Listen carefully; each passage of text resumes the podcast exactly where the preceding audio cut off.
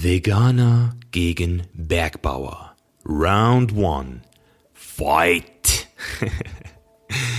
nee, kleiner Spaß, meine Freunde. Wir bleiben friedlich heute, wie immer hier auf dem Chainless Live Podcast. Schön, dass du wieder hier bist. Dein Host Misha Janetz spricht hier. Wenn du uns zum ersten Mal hier einschaltest, dann abonniere hier den realsten und wahrscheinlich auch unzensiertesten Podcast im deutschsprachigen Raum, denn hier gibt es Gespräche, die dich bewegen und nicht irgendwelche 0815 Sachen, die man schon tausendmal gehört hat. Und heute lasse ich mich mal wirklich auf etwas ein, meine Freunde. Ihr wisst Bescheid, ich bin jetzt schon seit fast sieben Jahren vegan. Und nicht so dieses Trend-Vegan, dass man mal ab und zu ein paar vegane Bilder hochlädt und dann aber trotzdem Sushi essen geht oder Pizza essen geht, also so wie ich es auch bei vielen weiß, die sich als vegan bezeichnen und eigentlich gar nicht vegan sind. Nein, ich bin wirklich einer dieser militanten Hardcore-Veganer, könnte man fast meinen. Nein, also ich versuche natürlich nicht irgendjemanden zu überzeugen, aber ich habe für mich eine ganz klare Entscheidung getroffen, dieser Industrie, dieser, ich muss mal wirklich sagen, wie es ist, dreckigen, abgefuckten, Industrie keinen einzigen Cent mehr von mir zu geben.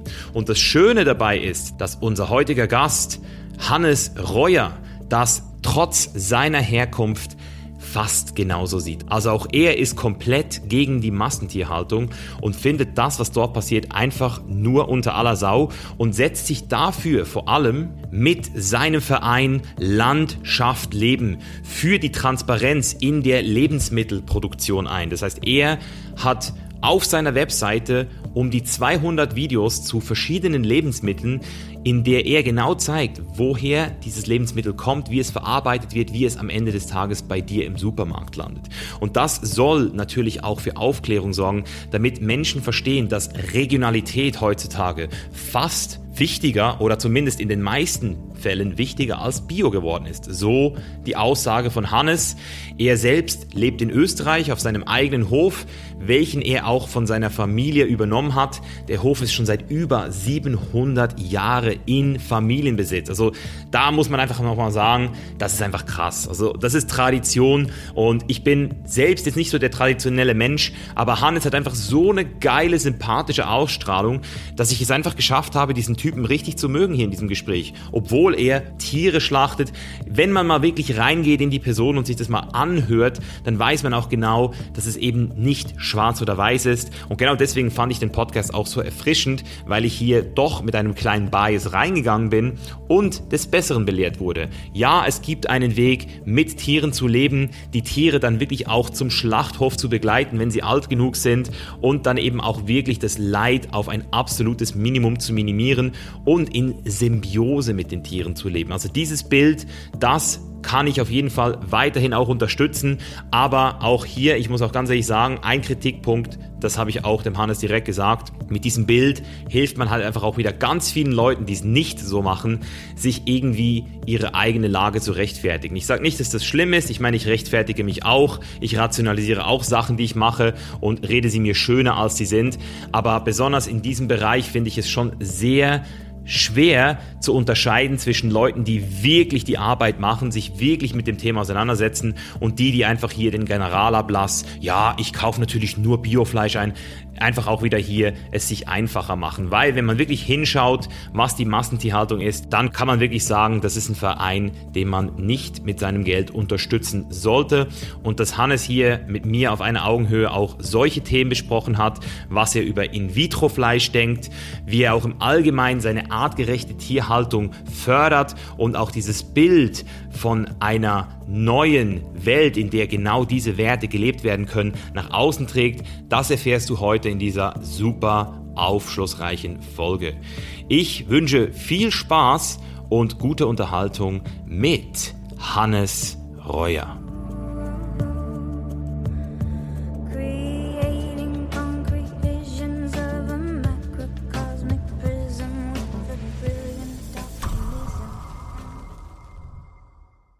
Ja, cool. Wo bist du aktuell, wenn ich fragen darf? In Schlappming. Also ich sitze jetzt mitten in Schlappming, sozusagen in meinem Büro, ein paar Kilometer, zwei Kilometer von meinem Bauernhof entfernt. Quasi sitze ich mitten der Berge, grünen Wiesen Bist du auch eher so ein Mensch, der nicht viel äh, rumfliegt? Das ist es auch einer deiner Werte, dass du sagst, weil du so diese Regionalität auch fördern möchtest, dass du dann auch selbst als Person jetzt nicht so viel auf andere Kontinente fliegst? Ja, jetzt äh, eigentlich weniger zum Thema Urlaub. Äh, fliege ich nicht so viel herum, weil ich extrem gern segeln tue. Also ich bin gerne am Meer, bin gerne im Segelboot unterwegs. Auch. Aber schon, ich habe hab mich schon sehr interessiert. Ich bin so 2006 einmal so ein bisschen in die spirituelle Geschichte reingekippt und habe dann mit Indianer Zeit verbracht, mit Medizinmännern äh, in Panama, in der USA, in Brasilien, in Südafrika. Also, und ich denke, dass das extrem wichtig ist, als Mensch seinen Geist immer wieder neu zu öffnen, andere Länder zu besichtigen, andere Menschen auch zu verstehen, andere Kulturen vor allem. Mhm. Und je mehr man andere Menschen kennenlernt, umso weltoffener wird man eigentlich, ja. Ist zwar für einen Bauern sehr ungewöhnlich, weil, wie du ja weißt, bin ich ja Bergbauer, wird uns nicht so stark zugeschrieben, dass wir weltoffen sind, aber es gibt auch die. ja, das ist, ist, interessant, dass du das sagst. Ich kann mich erinnern, ähm, in der Schweiz gibt es so drei Sektoren. Also so wurde damals die Berufswahl uns erklärt. Es gab so diesen Landwirtschaftssektor, dann gibt es diesen handwerklichen, technischen Sektor, wenn du irgendwo etwas fabrizierst. Und dann gab es halt diesen Dienstleistungssektor. Und von all diesen drei Sektoren habe ich mich am, direkt am allerwenigsten so mit diesem ähm, ersten Landwirtschaftssektor identifiziert, weil ich so gewusst habe, dann werde ich ja nie reisen können. Also alle haben so gesagt, wenn du Bauer bist, dann hast du deinen Bauernhof, da kannst du nicht einfach weg. Und ich immer so, nein, das weiß ich jetzt schon, dass ich. Aber du hast es dann trotzdem geschafft. Also wie geht es denn? Was muss man denn da machen, um sich, vor, also hast du da jemanden, der dich dann unterstützt und aufpasst auf den Bauernhof in der Zeit oder wie sieht es aus? Genau, also es war natürlich am Anfang, äh, wie ich so äh, groß war meine Eltern waren tatsächlich nie auf Urlaub, also das ganze Leben. Und wie meine erste Freundin kennengelernt habe, war für mich irgendwo klar, habe ich zu meinen Eltern gesagt, dass ich möchte schon mal mit ihr auch Urlaub fahren. Das waren dann das erste Mal halt fünf Tage. Äh, da haben inzwischen meine Eltern auf den Hof geschaut und dann waren es einmal sieben Tage, dann sind es einmal zehn Tage geworden. Ja, und plötzlich sind dann auch drei Wochen äh, gegangen und jetzt sind aber meine Eltern schon so alt. Also mein Papa ist jetzt 85, meine Mutter 79.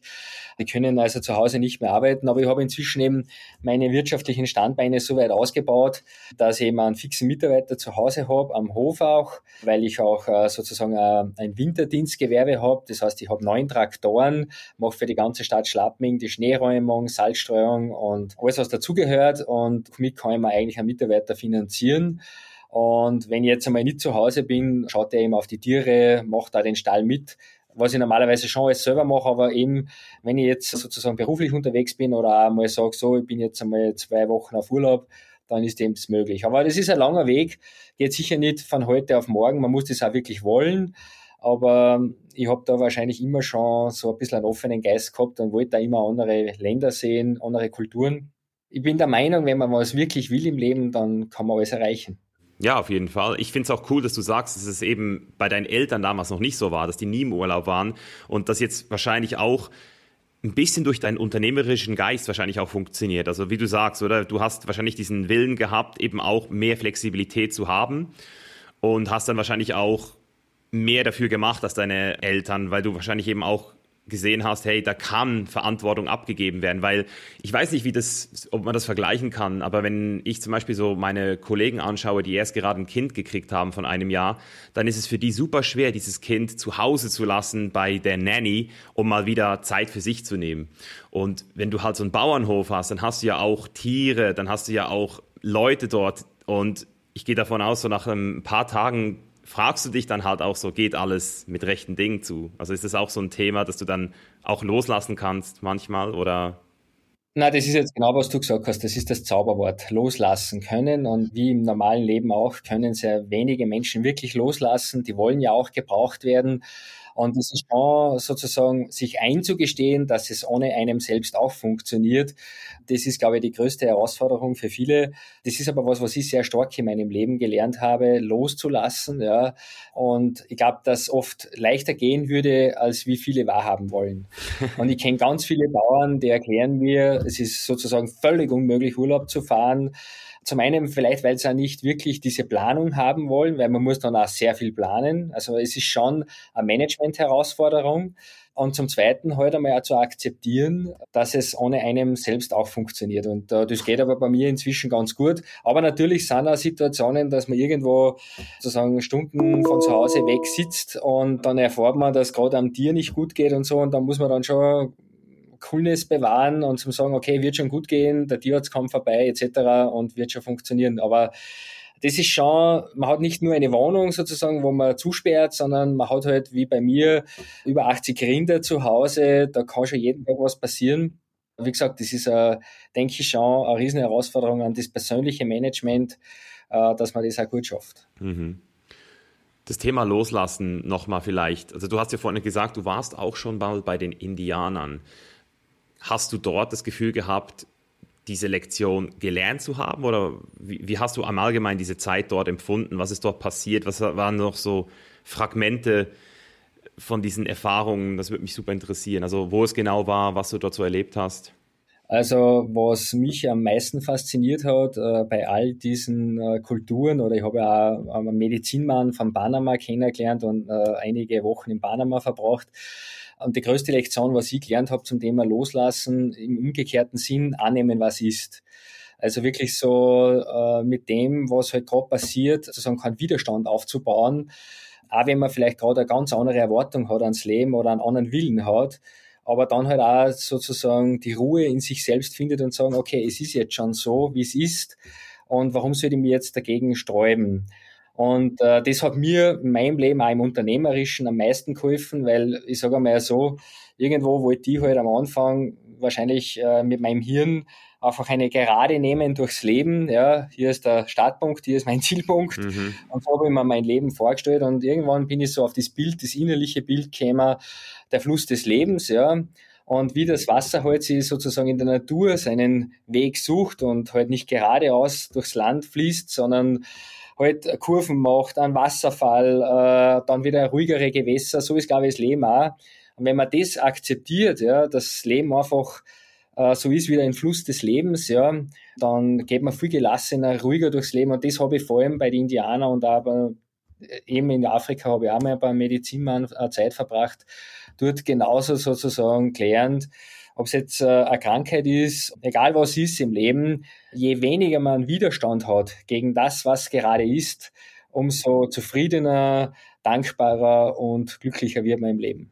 Ja, das ist schön. Also das ist lustig, dass du das auch als, das würde man jetzt von außen ja gar nicht sehen, dass du diese Weisheit ja auch gemacht hast, wenn man jetzt so an einen normalen Bergbauern denkt, da würde man jetzt denken, ja, der hat halt seine Erfahrung gemacht, aber das ist irgendwie universal, dieses Gnosis, dieses Wissen, dass man, wenn man auch wahrscheinlich älter wird und eben dann auch merkt, dass alles, wenn man jetzt mal den Zeithorizont betrachtet oder in einer Woche kann man sagen, oh, das, das ist nicht gut, dass das jetzt passiert ist, aber wenn man dann ein Jahr oder zehn Jahre vergehen lässt, dann ist es immer wieder, ja, das war halt ein Teil der Reise und ich bin ja heute immer noch froh, hier zu sein.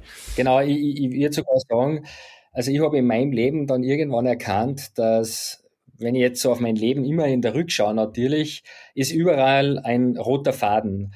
Und auch, genau wie du gesagt hast, Mischa, auch wenn man im, im Augenblick, im, im, in der Gegenwart das Gefühl hat, ma, das ist jetzt gerade richtig scheiße gelaufen und furchtbar und ganz schlimm.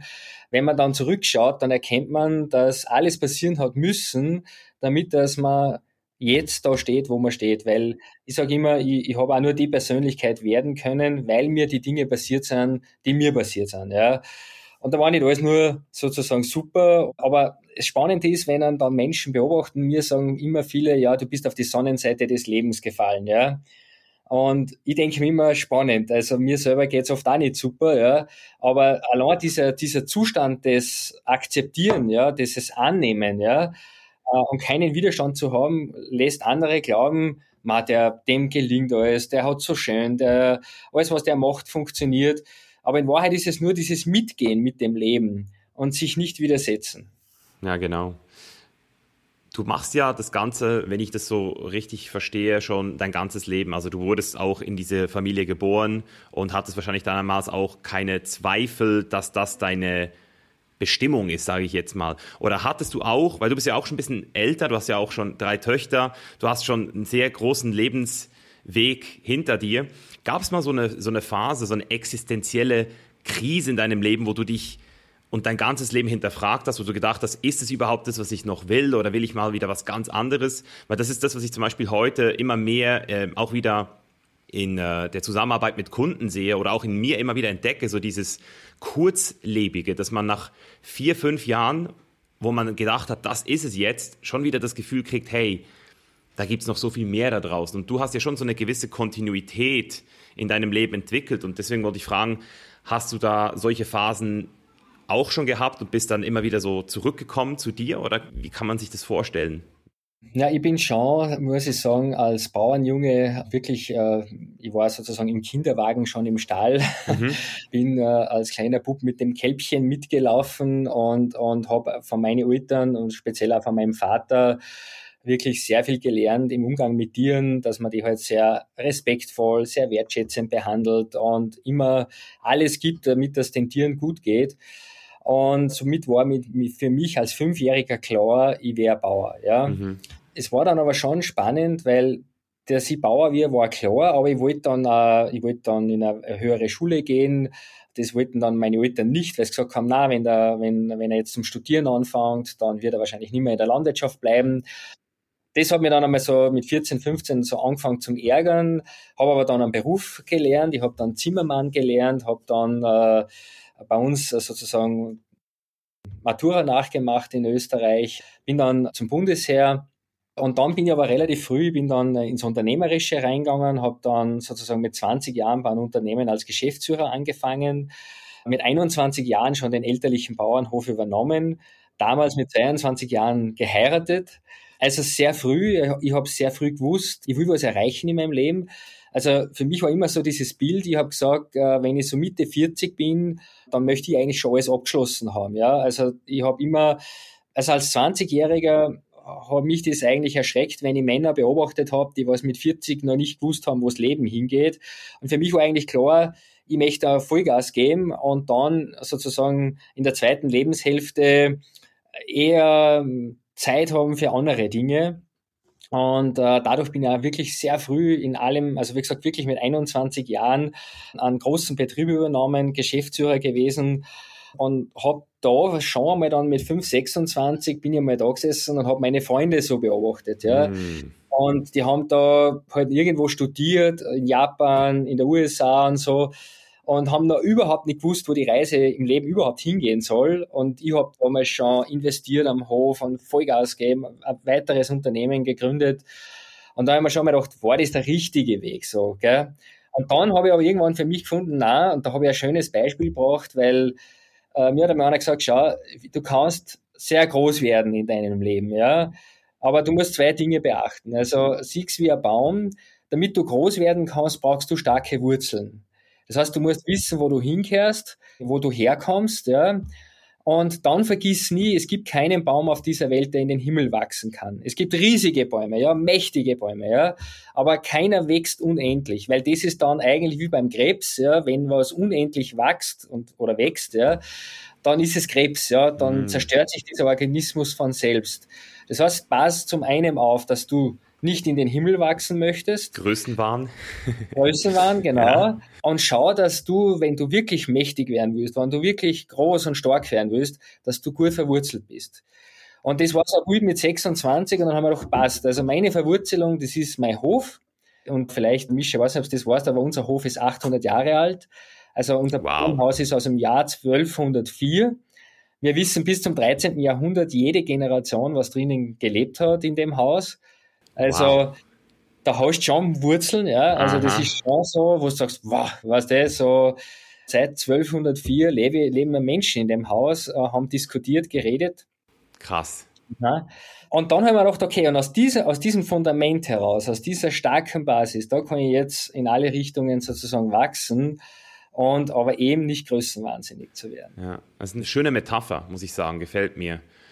Ich kann das auf jeden Fall auch jetzt mit 30 Jahren bestätigen. Ich habe jetzt seit sechs Jahren keine Wurzeln mehr geschlagen an einem Ort, weil ich ja auch nonstop unterwegs bin und merke schon, dass das auf jeden Fall auch limitiert in anderen Bereichen. Also besonders so Themen wie Freundschaften, auf noch ein tieferes Level zu bringen. Das heißt, ich habe so drei, vier, fünf Bases auf der ganzen Welt, wo ich immer wieder mal vorbeikomme und dort Freunde auf mich warten, die ich lange nicht gesehen habe. Und es ist immer sehr schön. Ich bin super dankbar für diese Freundschaften, weil sie eben auch nicht so for granted, also man nimmt sie da nicht einfach so, weil sie da sind jeden Tag. Aber es ist dann trotzdem immer wieder auch so dieses Gefühl, man geht weg und die Leute leben ihr Leben weiter und man hat dann halt trotzdem irgendwann so ein Limit, würde ich jetzt mal sagen, wo man dann merkt, okay, wenn ich jetzt mit diesen Leuten nicht noch mehr Zeit verbringe, dann kann man vielleicht eine gewisse Tiefe nicht mehr erreichen. Also ich merke das jetzt schon, dass ich jetzt auch Lust habe, ein bisschen weniger rumzukommen. Und ob das natürlich dann am Schluss nur noch ein Ort ist, wie, wie dir, seit 700 Jahren, ich finde das, find das schon sehr, sehr imposant. Vor allem, weil ich von außen, eben wenn ich so diesen Weg eines Bauern, wenn ich das so von außen immer gesehen habe, dann habe ich gedacht, das ist schon so eine sehr vorgefertigte Rolle. Also im Sinne von, du bist dann halt dort, du übernimmst den Hof deiner Eltern und that's it. Aber du hast ja dich trotzdem neu erfunden, hast auch einen Verein gegründet, Landschaft Leben, darüber sprechen wir heute auch so ein bisschen, und hast ja irgendwo auch nicht diesen klassischen, also kann man das so sagen, dass dieser klassische Weg eines Bauern, dass du das nicht repräsentierst, dass du schon eine Ausnahme bist mit deinem CV, mit deinem Lebenslauf? Oder ist es heutzutage gang und gäbe, dass Bauern äh, nicht mehr nur Bauern sind, sondern auch mehr machen, auch unternehmerisch um einiges mehr leisten können mittlerweile? Genau, also ich glaube, dass es jetzt mehr und mehr so Jungbauern oder Bauern gibt, die was diesen Weg einschlagen, die aus bestehenden äh, Strukturen, Wegen ausbrechen.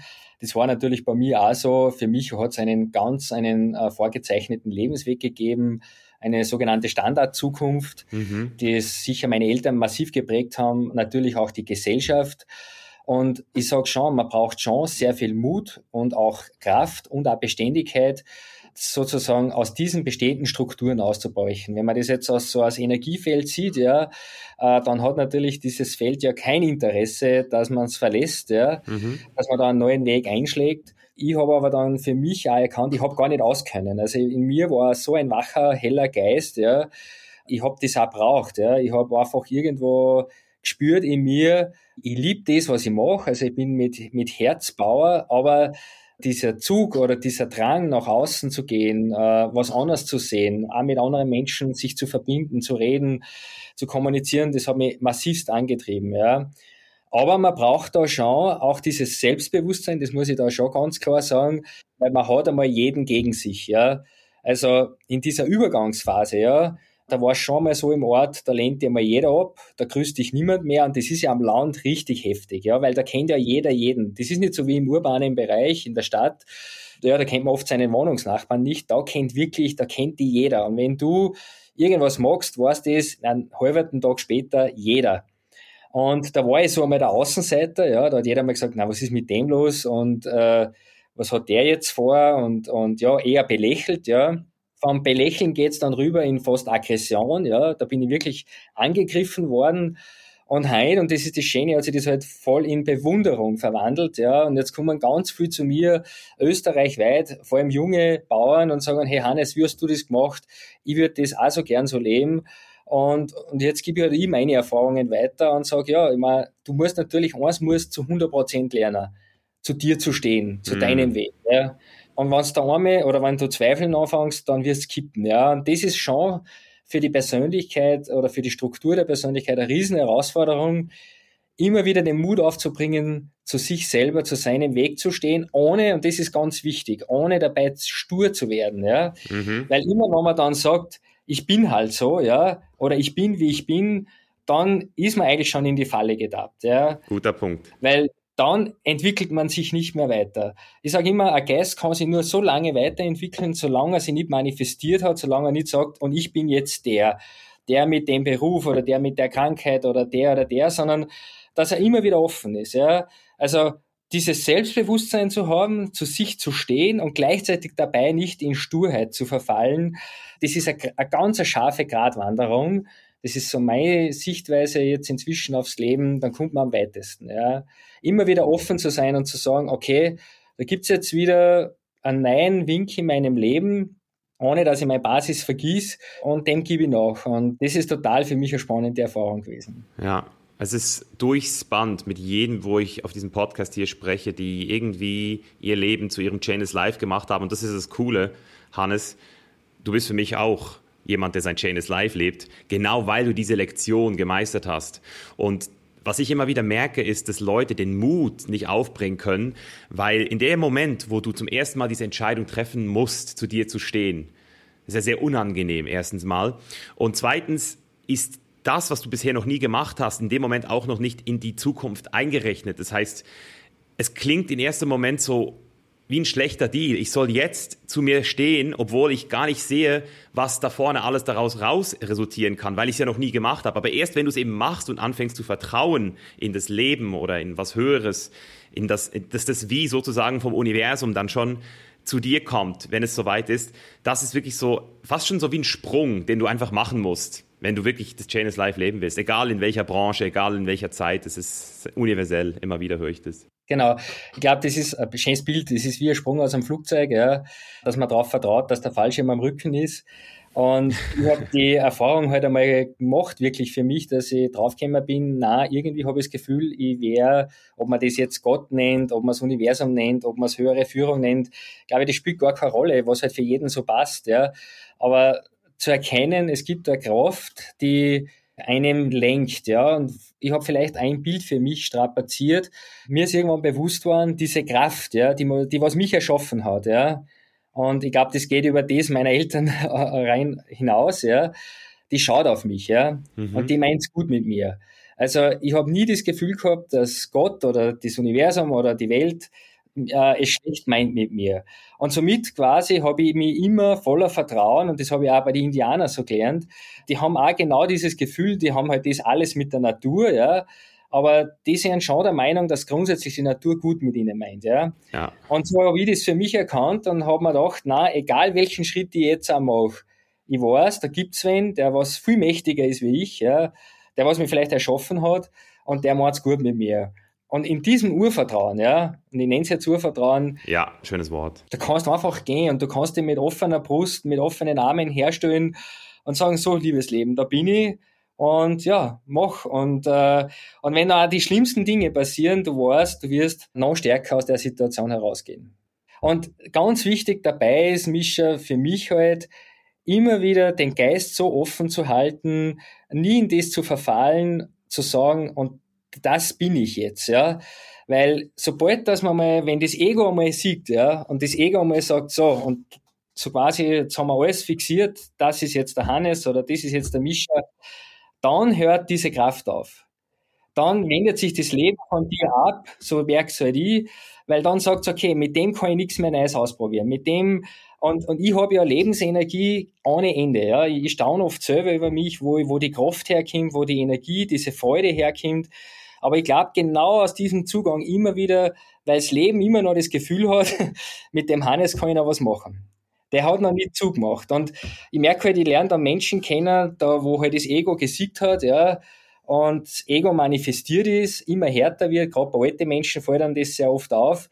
Und dann ist quasi der Deckel drauf und, und irgendwann geht die Lebensenergie dann verloren, weil das Leben sagt, ja, was soll ich mit dir? Du, du willst ja nichts mehr. Mhm. Solange du dem Leben signalisierst, ich bin offen, solange ist die, die Lebensenergie bei dir. Ja, das sind gerade mehrere geile Weisheiten gewesen, die du hier rausgepackt hast. Es kommt sogar noch ein bisschen Buddhismus mit rein. Okay, weiß ich gar nicht. ja, mit dem Anhaftung, oder? Dass, dass Anhaftung immer mit Schmerz verbunden ist. Und das ist ja das Ding. Du kannst dich schließen gegenüber Neuem, aber spätestens, also, was heißt spätestens? Irgendwann kommt dieser Moment, wo du dann vielleicht trotzdem merkst, dass das Neue oder dass da etwas ist, was dir helfen kann. Und dann tut es das sehr viel mehr weh, es loszulassen, wenn du dich, wenn du es versucht hast, bisher festzuhalten. Das heißt, wenn du sagst, das bin ich, wenn du dich festlegst, dann ähm, hast du nicht nur weniger Chance, dich neu zu erfinden, sondern wenn du es dann mal machen willst, ist es um einiges schmerzhafter und dann eben auch unwahrscheinlicher, weil viele Leute ja diesem Schmerz dann auch aus dem Weg gehen möchten. Das äh, sehe ich auch immer wieder, dass ich zum Beispiel eben auch, also das war ein gutes Beispiel, ja, immer wenn ich irgendwie etwas gesagt habe und dann diese Meinung revidieren wollte im Nachhinein, habe ich so gemerkt, oh, also je stärker ich diese Meinung ins Universum geschrien habe, je stärker ich mich festgelegt habe, je absoluter ich das ausgesprochen habe, Und je länger ich darauf beharrt habe, desto schmerzhafter war es dann, das auch wieder zu revidieren. So, das ist so das Ding. Und deswegen ist so dieses Tänzchen zwischen zu sich selbst zu stehen, super wichtig, ja. Aber trotzdem auch immer wieder, eben wie du gesagt hast, diese, diese Offenheit zu haben für das Neue, für das, für das Unbekannte. Und Urvertrauen ist wirklich ein sehr schönes Wort, weil es geht über Selbstvertrauen hinaus weil du dann eben auch siehst, dass es da noch was Größeres als du gibt. Und ich glaube, das ist dann auch die Kunst, damit eben dein Baum nicht ins Unendliche steigen kann, weil du dann immer wieder verstehst, hey, schau mal, ich bin hier und aber da gibt's noch, da gibt's noch mehr, da gibt's noch mehr, was, was hier herrscht. Die Natur, das große Ganze. Ja, ist schön. Genau, genau. Ja. Ich glaube, dieses, dieses Tänzchen, wie es das du nennst, ich glaube, das ist, das ist so ein bisschen das Spiel des Lebens, ja. Und wenn man es als solches versteht und äh, das Leben auch ein bisschen von der leichteren Seite sieht, dass nicht alles so hart ist und nicht alles so, ich glaube, das Leben ist, ist nicht so gemeint gewesen, dass wir da nur da sind und uns jeden Tag voller Ernst und sozusagen da reinstürzen, sondern es gibt da diese leichten Seiten. Und natürlich dann auch wieder die schwereren, das ist schon klar. So wie es halt in der Natur auch ist. Wir haben die Sonnentage, wo alles wunderschön warm und cool ist. Und dann hat man natürlich die harten Wintertage, ja. Aber es gehört halt alles zum Leben dazu. Und wenn man das zulässt, ja, dann, dann geht man da einfach mit, ja. Und dann ist es halt einmal kalt und dann ist es warm und dann ist es einmal sonnig und dann ist es einmal dunkler. Wenn man aber immer nur in der Sonne verharren will, ja, äh, wird es einem genauso wenig gut tun, als wie wenn man das, das Finstere nicht loslassen möchte, ja sondern einfach auf jede Nacht folgt der Tag und äh, auf jeden Tag folgt der Nacht. So ist der Kreislauf. Genau. Ja, zum Thema Offenheit auch an dieser Stelle. Ich äh, habe mich ja auf dieses Gespräch ein bisschen vorbereitet, mir so ein bisschen Sachen von dir angeschaut und dort hat es auf jeden Fall für mich auch wieder Offenheit gebraucht, weil ich gesehen habe, okay, der Hannes, der hat eine ganz klare Einstellung, der hat ganz klare Message. Und deswegen finde ich es auch richtig interessant, jetzt heute mit dir so ein bisschen mehr über deinen Verein auch zu sprechen, Landschaft Leben. Und würde mich einfach mal interessieren und sicher auch die Zuhörer hier, bevor wir da ein bisschen mehr eintauchen, wie es überhaupt zu dieser Gründung kam und welches konkrete Ziel du mit diesem Verein Landschaft Leben verfolgst. Ja, wie ist es eigentlich zur Gründung gekommen? Also der erste Schritt war eigentlich, ich habe 2012 mit einer Kollegin und einem Freund in Schlappming einen Bauernladen eröffnet, äh, wo wir gesagt haben, wir wollen im Zuge der Skiweltmeisterschaften 2013 in Schlappming bäuerliche Produkte, also quasi alles direkt vom Bauern verkaufen und habe mich damals dann auch selbst ins Geschäft gestellt, wirklich so ohne große Erfahrung als Bauer sozusagen äh, Verkäufer geworden, so ein kleines Lebensmittelgeschäft. Haben damals begonnen, von rund 100 Bauern die Produkte zu verkaufen, vom Mehl, vom Brot, verschiedene Öle, Wurst, Speck, Käse, Milch, Wein, also war alles da schon dabei. Das Spannende war dann, wir haben einen relativ guten Zulauf gehabt, nur ich habe dann erstens einmal festgestellt, dass die meisten immer das Billigste gekauft haben, also unabhängig von anderen Dingen. Also wenn man jetzt zum Beispiel, wenn wir beim Öl bleiben, Kernöl ist eine Besonderheit der Steiermark, äh, kommt aus Kürbiskernen, dieses Öl ganz was Hochwertiges und da haben wir halt vier, fünf Freistellungen gehabt, weil halt die Bauern, die einen waren weiter weg, der andere hat halt ein besonderes Verfahren gehabt und es ist zu 90 Prozent immer das Billigste gekauft worden und 10 Prozent haben immer das Teuerste gekauft. Ja, und auf die Frage hin, ja, warum kauft sie immer das Billigste? Haben sie gesagt, naja, wenn ich schon in ein regionales Geschäft gehe, dann ist das eh schon so ein großes Zugeständnis, dann wird ja das Billigste eh schon reichen. Und die 10 Prozent, die was das teuerste gekauft haben, die waren der Meinung, das muss das Beste sein. Und ich habe dann immer gesagt, naja, gibt's ja euch sonst keine Kriterien, also interessiert euch da nichts dazu. Äh, na, das, na, der Preis ist das Wichtigste. Ich habe das dann einmal versucht, mit den Einheimischen so ein Spiel zu spielen, habe dann eine Woche lang das teuerste zum billigsten gemacht, das billigste zum teuersten. Es war völlig egal, es ist nur nach dem Preis eingekauft worden. Und dann haben wir irgendwann gedacht, Wahnsinn, wie sind eigentlich die Menschen, wie funktionieren die? Also es geht nur um den Preis und der Rest ist eigentlich egal. Und ich habe mir damals schon weil ich äh, sehr viel Sport immer gemacht habe in meinem Leben und noch immer mache, äh, sehr viel mit dem Thema Ernährung beschäftigt und habe einfach gewusst, äh, dass wichtig ist, dass du wirklich frische Lebensmittel zu dir nimmst und mit Lebensmittel, da steckt ja das Wort schon so schön drinnen. Es ist ein Mittel zum Leben. Ja. Es ist ja nicht nur einfach ein Füllstoff für meinen Körper, sondern es lebt. Und äh, in, in einem Brot zum Beispiel sind Enzyme drinnen, die arbeiten noch. Oder äh, das ist jetzt für dich wahrscheinlich nicht so, aber die Milch ist ja extrem voller Keime und Zellen. Ja. Und gerade diese Zellen, äh, bin halt ich der Meinung, auch, tun meinem Darm extrem gut. Oder Käse. Und dann habe ich immer gesagt, naja, könnt ihr auch Fertigpizza essen, die ist schon tot. Äh, und dann haben sie mir angeschaut, wie ist die schon tot. Und dann sage ich, naja, ihr könnt immer davon ausgehen, je länger etwas haltbar ist, umso toter ist es schon, außer es ist fermentiert wie Sauerkraut, dann natürlich nicht. Und so wird ihr mal herausfinden, ja, wie viel wissen die Menschen eigentlich über die Lebensmittel? Und da habe ich eben festgestellt, die meisten gar nichts. Und dann habe ich damals einen Mikrobiomforscher kennengelernt. Also Mikrobiom, das ist unser Darmflora und jeder von uns hat ja circa zwei Kilo dieser guten Bakterien im Darm. Das ist ganz interessant zum Beispiel. Man kommt da drauf, wenn jemand krebskrank ist, hat er meistens nur noch ein halbes Kilo äh, von diesem guten Mikrobiom in sich. Also ein guter Darm, ein guter Stuhlgang ist also der beste Hinweis, dass alles passt. Ja. Mhm. Und der hat mir damals erzählt, naja, weißt du eigentlich, wie viel wir essen?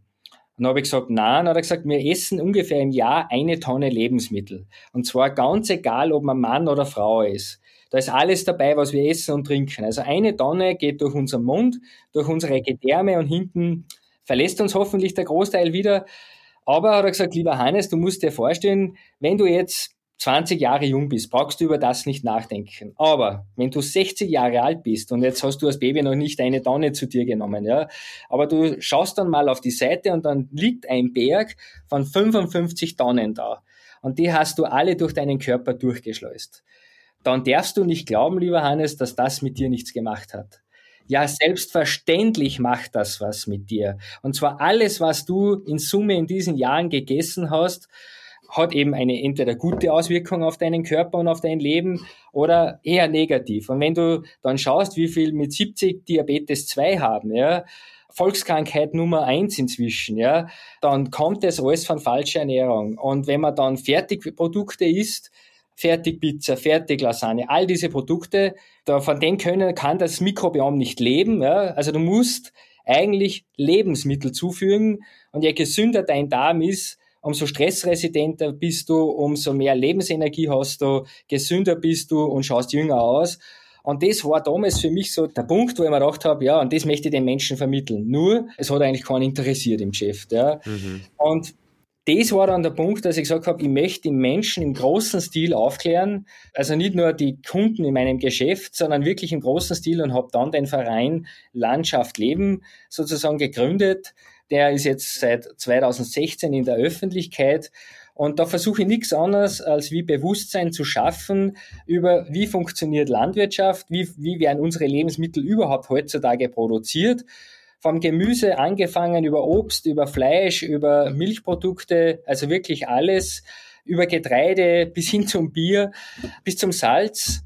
Und das veröffentlichen wir alles in Form von Videos, Texten, Bildern und äh, kann sich jeder gratis auf unserer Homepage anschauen.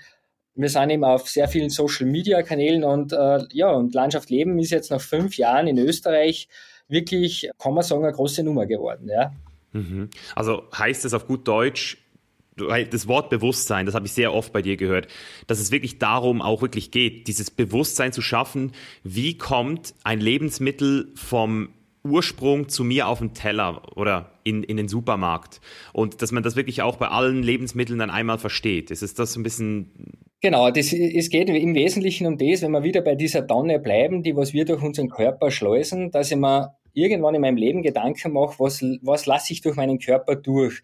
Wenn ich jetzt äh, mir entscheide, okay, ich esse Tiere, ja, wenn wir jetzt eine Pute hernehmen, ein Masthuhn oder ein Schwein, wie will ich eigentlich, dass dieses Tier gelebt hat? Ja? Oder wenn ich Milch trinke, möchte das aus einem Kuhstall, wo tausende Kühe drinnen stehen, oder hätte lieber einen kleinen oder hätte lieber Bio. Genauso beim Gemüse, wie hätte ich gern das Gemüse? Ist mir das egal, dass die Gurken aus Spanien kommen oder mit Pflanzenschutzmittel bearbeitet worden sind oder will ich es biologisch haben? Also, das heißt, mir geht es nicht um das, dass ich Werbung mache, ich mache aber auch keine Skandale, sondern mir geht es wirklich um das, dass man sich als Mensch bewusst Gedanken macht, wie will ich mich ernähren, wie möchte ich eigentlich leben, ja, und was macht das dann mit mir? Und nicht nur, weil irgendwer der Werbung sagt, das ist super und das ist super, sondern es geht ja um mich, es geht um mein Leben, es geht um meinen Körper. Und ich sage einmal so, das soll alles dazu dienen. Ich sage keinen, du sollst jetzt mehr Fleisch oder mehr Milch oder mehr Obst oder mehr Gemüse, sondern er soll für sich selber sich Gedanken machen. Und mit dem Schritt möchte ich den Menschen wieder die Verantwortung geben. Weil mir ist da einfach bewusst worden, dass uns die Regierungen, man ist natürlich jetzt gerade mit Impfen ein heißes Thema, ja, aber wir sind irgendwo so erzogen worden, die letzten 40, 50 Jahre haben wir uns alle gesagt, die, die Regierungen, liebe Menschen, lebt einfach irgendwie dahin, macht euch keine Gedanken, Brot und Spiele für das Volk, ja. Und ich habe mir gedacht, nein, ich will Verantwortung übernehmen. Das ist ja mein Leben, das ist ja mein Körper und ich krieg keinen zweiten Körper, ja. Der ist es, Punkt. Ja, ich krieg vielleicht ein zweites Knie im besten Fall oder Hüfte, ja, das geht schon alles. Aber im Wesentlichen habe ich einen Körper gekriegt, ja. Und ganz ehrlich, Mischa, ich habe ein Ziel von mir, ich möchte 100 werden, ja. Und mir taugen Männer, wenn die mit 90 Jahren noch unterwegs sind, noch auf den Berg gehen können, da kenne ich genug. Äh, ich kenne einen 80-Jährigen, der macht im Jahr 377.000 Höhenmeter. Wow. Also der geht jeden Tag mehr wie 1000 Höhenmeter am Berg und, und sowas taugt man halt, ja. Und ich möchte nicht, mich wirst nie in ein Altersheim finden. Sicher nie, nie, nie, nie, nie. Niemals, ja. ja. Und die Eigenverantwortung, die nehme ich wahr und darum schaue ich auf mich und dieses Bewusstsein möchte ich halt den anderen Menschen mitgeben, äh, ob er sich dann entscheidet, ja, vegan zu leben oder als Vegetarier oder sagen, so wie ich, ich ist alles, das ist wieder nebensächlich. Ja, das ist seine eigene Entscheidung. Aber er sollte wissen, was er seinem Körper zufügt. Mhm. Und ganz ehrlich, die meisten haben keine Ahnung, wie Tiere gehalten werden, wie sie leben oder was auch im, im Obst- und Gemüsebereich passiert. Selbst ich als Landwirt, als Bauer, habe jetzt in den fünf Jahren so viel gelernt. Ja, ich würde sagen, ich habe nicht einmal 5% davon vorher als Bauer gewusst. Ja. Okay, krass. Ja, also ich hoffe, dass wir diese 5% jetzt hier nochmal ein bisschen genauer verstehen können in diesem Podcast, weil... Die 95%. weil, weil ich habe schon so ein bisschen rausgehört jetzt nochmal was, was ich vorher noch nicht gewusst habe, und zwar, dass es da auch bei dir der, der Fokus auch auf Gesundheit ist, weil von, von außen habe ich so das Thema Umwelt gesehen so, dass das Thema Regionalität hat auch viel mit dem Thema Umwelt zu tun hat. Äh, zum Teil habe ich auch das, äh, das Ethische rausgehört, so ein bisschen das ähm, Thema dass Menschen dann zum Teil ausgebeutet werden. Das geht ja dann eher so ins Ethische rein. Aber das Thema Gesundheit, und das ist übrigens auch genau das, was auch als Veganer so ein bisschen die Triade ist, mit der man halt auch versucht zu argumentieren, oder? Wir haben so den gesundheitlichen Aspekt, den ethischen Aspekt und den Umweltaspekt. Und das sind ja eigentlich alles drei sehr wichtige Punkte. Was würdest du denn sagen, ist bei dir so der Hauptfokus? Also wenn du dich jetzt für etwas entscheiden müsstest, warum du das tust, was du tust. Was ist so der Wert, der dahinter steht für dich? Also der größte Wert ist sicher mal das Thema Regionalität, ja weil ich natürlich schon gesehen habe, so ein Bauernhof wie ich habe, da oben auf dem Berg, 800 Jahre alt, der hat nur dann eine Zukunft, wenn es noch Menschen gibt, die sowas überhaupt schätzen können, ja, weil das muss man ganz ehrlich sagen, rein ökonomisch gesehen äh, kann man überall auf dieser Welt billiger Lebensmittel produzieren wie hier in Österreich, in der Schweiz oder Südtirol. Ja. Da haben wir niemals eine Chance aufgrund der geografischen, der klimatischen, der sozialen Voraussetzungen. Also da sind wir einfach am Abstellgleis. Ja. Das heißt, es muss einen Wert geben, dass ich sage, okay, mir ist neben dem sozusagen, dass ich mich ernähre, auch wichtig, wie die Lebensmittel produziert werden, dass da vielleicht noch Menschen gibt, eine Familie gibt, die was dahinter steht, dass es vielleicht nicht ein Industriebetrieb ist. Und das ist so mein, mein Hauptfokus. Und da hängt aber schon das Klima ganz massiv mit drinnen, weil wenn man jetzt auch zum Beispiel über das reden, äh, killt die Kuh das Klima, ja, dann muss ich ganz klar sagen, in Österreich und in der Schweiz sicher nicht, ja. Aber wenn ich mir die Fleischproduktion in der USA oder Argentinien anschaue, dann würde ich sagen, ganz sicher ja. Und wenn ich jetzt aber einen, einen Menschen auf der Straße frage, der wird wahrscheinlich nur das nachbeten können, was die Medien sagen. Aber keiner kann differenzieren, dass wir hier äh, in Österreich, Schweiz, Südtirol ganz andere Landwirtschaft betreiben, wie vielleicht irgendwo, wo sie schon industrialisiert ist. Was ist denn so grundsätzlich anders? Also, dass das vielleicht noch mal verstanden wird. Also, weil jetzt du den Kontrast zwischen Amerika und, und Schweiz, weil ich, ich habe das auch immer das Gefühl gehabt, als Schweizer, so Schweizer Bub, habe ich auch immer äh, ein sehr gutes Gefühl gehabt, Schweizer Milch zu trinken, Schweizer Fleisch zu essen. Das könntest du auch, aber grundsätzlich ist es so. Also man muss sich mal vorstellen, die Kuh ist ein Wiederkäuer, ja. Also das ganze Gras, was auf der Erde äh, wächst und man muss sich vorstellen, wenn man die agrarische Fläche anschaut, also ich rede jetzt nicht von der Gesamtfläche, sondern wirklich die landwirtschaftliche Fläche, die was auf der ganzen Welt bewirtschaftbar ist, ja. Von dort sind circa 70 Prozent Grünland, ja. 71 Prozent sogar. Das heißt, das ist Grasland, Grünland, das können wir Menschen einfach nicht verwerten. Wir haben keine Möglichkeit, also man kann nicht grasen gehen, ja, das geht nicht. Man braucht einen Wiederkäuer. Und die Kuh ist ein faszinierendes Lebewesen, weil es vier Mägen hat, ja. Und mit diesen vier Mägen kann sie sozusagen aus diesem Gras Eiweiß gewinnen und gleichzeitig sozusagen Milch produzieren und Fleisch produzieren, was wir wieder essen können. Wir können Milch trinken äh, und können Fleisch essen. So, diese 71 Prozent der weltweiten Agrarfläche können also nur über die Kuh oder von mir aus auch Schaf und Ziege sozusagen genutzt werden und für den Menschen als Lebensmittel zur Verfügung gestellt werden. Und das bedenken viele nicht. Jetzt hat man aber natürlich gesehen, wenn man der Kuh Getreide gibt, also Mais, Weizen, dann äh, liefert sie schneller und mehr Milch und genauso beim Fleisch.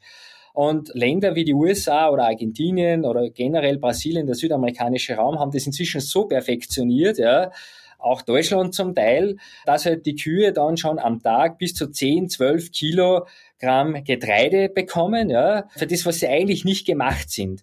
Kühe fressen gern Getreide äh, und äh, das ist wie für uns so Solette oder Chips, ja. Und ein, zwei Kilo ist auch überhaupt kein Problem. Das hat es ja immer schon gegeben. Aber wenn man es dann äh, so massiv steigert, ja, dann verschlechtert sich diese CO2-Bilanz massiv, mhm. weil dann wird wirklich die Kuh zur Klimasünderin, ja. Weil, warum ist es so? Dieses Methan, ja, das ist als Kohlenstoff im Boden gespeichert und Grünland ist der beste Kohlenstoffspeicher der Welt. Also unsere Wiesen speichern mehr CO2 wie der gesamte Wald. Ja, und das wissen auch viele nicht. Ja. Wenn ich sie bewirtschafte, das heißt, Gras wächst, ja, und wenn Gras wächst, braucht es ja diesen Kohlenstoff zum Wachsen. Durch die Photosynthese wird das angeregt, sieht man bei uns alles auf der Homepage. So, und in dem Moment, wenn jetzt die Kuh sozusagen dieses Gras frisst, wird Methan frei beim Wiederkauen, geht dann zwölf Jahre circa in die Atmosphäre und wird dann wieder vom Gras gebunden. Also das wäre ein ewiger Kreislauf. Ja. Wenn aber jetzt das Gras verdrängt wird durch Getreide, dann mache ich mich richtig am Klima sündig. Ja. Und darum ist es ein Unterschied, ob ich eine Milch oder Fleisch von Kühen aus Österreich oder der Schweiz oder Südtirol zu mir nehme oder ob ich irgendwo dann argentinisches Fleisch esse oder US-Steak. Ja. Das ist in Wahrheit eine Katastrophe. Ja, und, und selbst wenn ich in Argentinien wäre, vor Ort und regionales argentinisches Fleisch essen würde, wäre da trotzdem hunderte von Kilo von Soja oder Mais in dieser Kuh, die wahrscheinlich nicht mal regional angepflanzt wurde, so unter Umständen noch, oder? Naja, das ist jetzt so, die Einheimischen Argentinien essen sehr wohl sozusagen diese Kühe und diese Rinder, die was wirklich auf den argentinischen Weiden herumlaufen, also die essen das. Aber diese Werbebilder, was wir vor Augen geführt bekommen von den riesigen Weideflächen, ja, das ist Marketing, ja. Mhm. Und genauso ist es zum Beispiel in der USA, Brasilien und Argentinien. Für Europa wird zum Beispiel das Fleisch in riesigen Feedslots sozusagen äh, produziert, wo 70 bis 150.000 Rinder auf einem Fleck sind. Ja, das ist so quasi ein Hof. Ja. Unglaublich. Die bekommen nur Mais, nur Mais. Ja. Dadurch wachsen sie brutal schnell bekommen Wachstumshormone. Jedes Tier ist dort gechippt, also das wie, wie bei einer Frau, die Anti-Verhütungspille, so bekommt da sozusagen jedes Tier ein Wachstumshormon, ja und bekommt noch Penicillin sozusagen ebenfalls als Wachstumsförderer. Und dieses Fleisch, ja, das essen wir da in Europa und sind da fast stolz drauf. Und das ist aber ein Wahnsinn, weil das ist wirklich ganz, ganz furchtbar schlimm produziertes Fleisch. Äh, und der Rest ist Marketing. Und das macht man leider sehr oft, aber das will ich halt ich aufklären. Und genau das war mein Dilemma, Hannes. Das war genau mein Dilemma, als ich zum ersten Mal in Amerika war und realisiert habe, was dort abgeht. Und dann gesehen habe, dass kilometerweise in den Walmarts gefrorenes Fleisch aus irgendwelchen, also Schlachthöfen gekommen ist, also, also wirklich aus so Fabriken.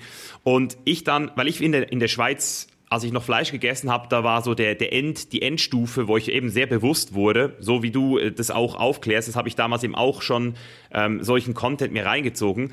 Und dann bin ich von Metzgerei zu Metzgerei gelaufen, um mir wirklich von jeder Metzgerei das Regionalste zu holen, habe zum Teil einen halben Tag investiert, um einzukaufen. Und weißt du, was dann passiert ist? Dann bin ich mal in ein Restaurant, und das habe ich auch bei dir gesehen, dass dich das auch nervt dann bist du in einem Restaurant und dann wird das Fleisch nicht mal richtig deklariert. Dann gehst du in, ins Flugzeug und kriegst irgendwie so ein Schinkensandwich oder so ein Käsesandwich. Und überall, wenn du irgendwo an einer Party eingeladen wirst, kriegst du ja dann auch in, in Schinkengipfeli oder sowas. Also überall hast du dann wieder diese. Und, und dort habe ich zum ersten Mal realisiert, ich kann versuchen, so gut wie möglich an diesen Lifestyle ranzukommen, aber ich werde immer Teil dieser Industrie bleiben, wenn ich nicht eine ganz klare Ansage mache. Deswegen gibt es für dich denn diese Ausnahmen immer noch, dass du sagst, ich esse im Flugzeug oder wenn ich irgendwo an einem Ort bin und es nicht weiß, oder, oder bist du dort dann auch so pragmatisch und sagst, nein, wenn ich das nicht kenne, die Herkunft, dann esse ich es nicht. Also wie, wie, wie genau nimmst du es dort? Wenn ich jetzt da ganz, ganz ehrlich bin, dann sage ich, ich nehme es schon sehr genau, nur wenn ich dann äh, wirklich schon einen massiven Hunger habe, ja, und ich bin dann irgendwo im Ausland, das ist mir jetzt auch wieder in Italien passiert, ja, und dann ist halt eine Pizza mit Schinken drauf, wo ich genau weiß, ja, dass dieser Schinken, den würde ich zu Hause niemals essen. Mhm. Also ich kann dein Dilemma, Mischa, völlig nachvollziehen und äh, ich sehe das auch als riesen Herausforderung für einen Menschen, wenn er sich damit beschäftigen anfängt, dass er am Anfang die Zeit äh, sozusagen gar nicht aufwenden will. Und ich verstehe jetzt auch durch die vielen Gespräche, ja, dass für viele einfach schon leichter ist, sozusagen, ich wäre vegan, ja, und habe diese ganzen Themen gar nicht mehr. Gell? Mhm.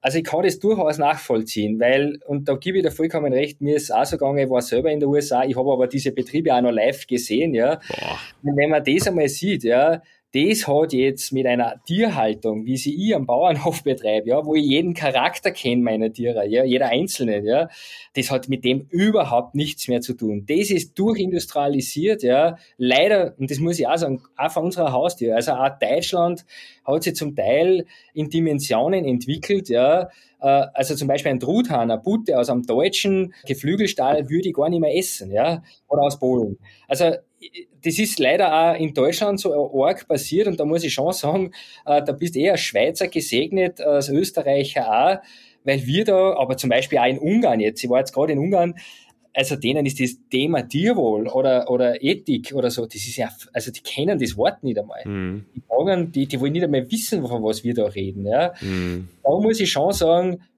also nur, dass du das auch weißt, ich verstehe, dass dann wirklich Menschen sagen, hey, mir ist das zu mühsam, und ich, ich triff gleich ganz eine klare Entscheidung und ich quasi bringe mich da draus. Nur, und da ist halt jetzt auch wieder, da kommt man jetzt über das Vegane reden, dort passiert leider halt jetzt, da schauen ja wir genauso hin, aber dort hat sich ja genauso jetzt eine Industrie angefangen zum etablieren, weil ich habe ja vegane Freunde, die waren schon in die 70er Jahre Freunde oder in die 80er Jahre, waren die schon vegan so.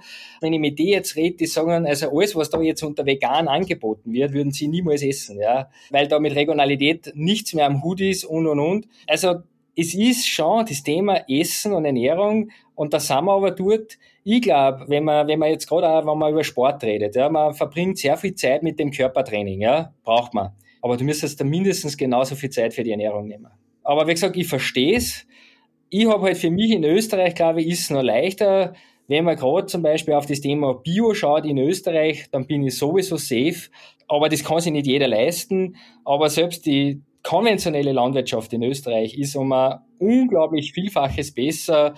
Äh, also wie gesagt, wenn man sowas einmal erlebt hat in Argentinien oder generell im südamerikanischen Raum oder auch in der USA, also ich würde nie, es, gibt Menschen, die gehen voll, die, die wollen mich einladen zum Steak essen gehen. Essen wir US-Steak? Ja, sage ich ja sicher nicht, ja. Ja, das ist genau das Ding. 2015 wurde ich eingeladen zu einem äh, Thanksgiving in äh, Kalifornien und da kam an dem Tag, als das Thanksgiving war, kam so ein Skandal raus, dass Whole Foods, die Organic Turkeys von Whole Foods komplett so richtig, aber so richtig, man hat so die Bilder gesehen, wo die halt so richtig so also nicht Bio und auch nicht irgendwie Grass, äh, äh, wie sagt man dem Free Range, die waren halt auch in Käfigen und deswegen habe ich auch gemerkt, dass man zum Teil, also jedenfalls in Amerika, auch diesen Labeln und Siegen überhaupt nicht vertrauen kann. Ist man da in Europa ein bisschen besser dran oder wie siehst du das im Allgemeinen? Also welchen Label kann man überhaupt noch vertrauen? Also ich kenne nur Demeter, wo ich persönlich das Gefühl habe, die sind safe. So, also Demeter, wenn ich Demeter irgendwo lese, dann sage ich, okay, da vertraue ich drauf. Aber sonst ist Bio ja mittlerweile auch eher so ein bisschen eine arbiträre Geschichte geworden oder, oder bin ich da zu kritisch? Genau, also na, da bist nicht so kritisch. Äh, wenn man jetzt Europa anschaut, dann muss ich auch sagen, dann ist Bio schon generell wird schon genau geschaut, Aber wir haben selbst gesehen, ein Bio aus Österreich und Bio aus Frankreich, da liegen Welten dazwischen, ja, oder Bio aus Spanien, ja. Noch schlimmer wird's dann, wenn man mal ein Produkt sieht, Bio aus China. wenn irgendein äh, aus Österreich oder ein deutscher Händler sagt, dass soll Bio umstehen, wird auf ein Bio draufgeschrieben. Also die dann da nicht lange um dumm. Aber in Österreich Bio muss ich schon sagen, zum Beispiel, wir haben einmal einen riesen Vorteil, wir haben das staatliche Gütesiegel in Österreich, das AMA Gütesiegel da weiß man zumindest einmal, es ist 100% Österreich. Also geboren, gemästet, wie es beim Schwein ist, geschlachtet und äh, verarbeitet. Also da habe ich einmal dieses Thema Regionalität. Und bei Bio habe ich halt wirklich auch das Thema Tierwohl dabei, sei es Auslaufflächen, Platz, Fütterung, da ist alles ganz, ganz streng geregelt. Und bei uns in Österreich ist es aber so, dass die meisten Bio-Marken sozusagen dem Lebensmittelhandel gehören. Also ja, natürlich, zurück zum Ursprung. Und da muss ich aber schon sagen, das ist schon, das sind schon höchste Standards, ja. Nur kostet es halt auch richtig viel Geld, ja. Und wenn wir jetzt beim Schweinefleisch schauen, da kostet dann ein Kilo Bio-Schweinefleisch dreimal so viel wie ein konventionelles. Oder wenn ich dann schaue beim Masthuhn, ja, wo es äh, die Angebote gibt, äh, das Huhn das Ganze um 3,99 oder 4,99 und Bio liegt daneben mit 18, 20 Euro. Ja, das muss man sich halt dann auch leisten wollen. Aber äh, man müsste ja sogar schon mal drüber nachdenken, warum ist dann das Bio so viel teurer wie ein konventionelles? Das hat ja seinen Grund. Ja. Und das sind diese Haltungsbedingungen, das ist dieser Mehrwert. Und generell muss ich aber sagen, dass wir in Österreich schon von den ganzen Tierhaltungsbestimmungen, ja, haben wir neben der Schweiz die schärfsten der Welt, ja. Also, das muss man schon mal sagen, Mischa, es gibt nichts, es gibt kein Land dieser Welt, was über der Schweiz und über Österreich steht. Warum ist das so? Sind wir gewissenhafter? Sind wir weniger korrupt in der Politik oder, oder sind wir so klein? Ist es, weil wir so klein sind? Genau, es hat mit der Kleinheit zu tun und da gibt es einfach die Marktgesetze oder wenn man so sagt, man, man sagt ja immer, man strapaziert das Wort freier Markt bei den Lebensmitteln, den was es in Wahrheit auch nicht gibt, ja. Aber da ist ja halt so, entweder du, wenn du der billigste sein möchtest, musst du in der Masse produzieren. Und wenn du der Beste sein willst, musst du Qualität produzieren. Und ich glaube, die Schweiz und Österreich hat dann doch erkannt, wir haben am Weltmarkt nichts verloren. Also wir können es in der Masse niemals schaffen. Und da muss ich eigentlich ein bisschen, fast ein bisschen schmunzeln, weil die Österreicher sind immer den Deutschen nachgeeifert, ja. Und eigentlich wollten wir Österreicher genauso groß werden wie die Deutschen, ja. Man wollte das Heil in diesem Massenmarkt finden. Und jetzt, wenn man es nicht geschafft hat und man jetzt sieht, wie katastrophal die Stimmung in Deutschland ist gegenüber der Landwirtschaft, und Mischa, so ehrlich müssen wir sein, also in Deutschland möchte ich nicht Bauer sein. Also wenn du in Berlin fortgehst und du sagst, du bist Landwirt, du bist Bauer, da bist du die unterste Schicht, die unterste. Mhm. Wenn ich in Österreich, wenn ich da in Wien fortgehe oder irgendwo und ich sage, ich bin Bergbauer, da werde ich geliebt, ja. ja. So ein Image haben wir da. Wir sind in Österreich neben, also hinter den Ärzten, ja, sind wir die zweitbeliebteste Bevölkerungsgruppe, ja. Wow. Da ist sonst niemand. Da sind nur die Ärzte, dann kommen schon die Bauern. Und dieses Image haben wir in Österreich. Aber wenn ich in Deutschland also das ist, glaube ich, letzter Platz oder so. Und da sieht man, äh, dass halt die Deutschen über Jahrzehnte jetzt einen völlig falschen Weg eingeschlagen haben, nur Masse zu produzieren, ohne zu schauen, wie geht's den Tieren, äh, wie geht's dem Boden. Äh, man hat Pflanzenschutzmittel eingesetzt, man hat Monokulturen produziert. Und jetzt wundert man sich, wenn die Gesellschaft so sagt, na so nicht. Und ganz ehrlich, da passieren ja so furchtbare Dinge, ja. Man muss sich mal vorstellen, auch in der Schweineproduktion, ja. Man hat angefangen, Schweinefleisch für China zu produzieren, ja. Und wie pervers das ist, die Europäer kaufen die Futtermittel in Südamerika, ja, produzieren die Schweine in Deutschland, in Spanien, das Fleisch wird nach China sozusagen transportiert und der Dreck bleibt in Deutschland und Spanien liegen, ja. Und du musst dir mal vorstellen, in Deutschland hat 120 Prozent Selbstversorgung beim Schweinefleisch, Spanien 180 und ich glaube, die Niederlande sogar bei 600 Prozent. Ja? Also die Niederlande sind überhaupt die schlimmsten in der Tierhaltung. Ja? Also die produzieren nur für den Weltmarkt. Ja? Und, und ich finde das einfach schlimm, weil man ich, bin für den freien Handel, verstehe mich nicht falsch, ja. Und ich bin fürs Reisen und ich, ich bin dafür, dass man sich die Welt anschaut, ja.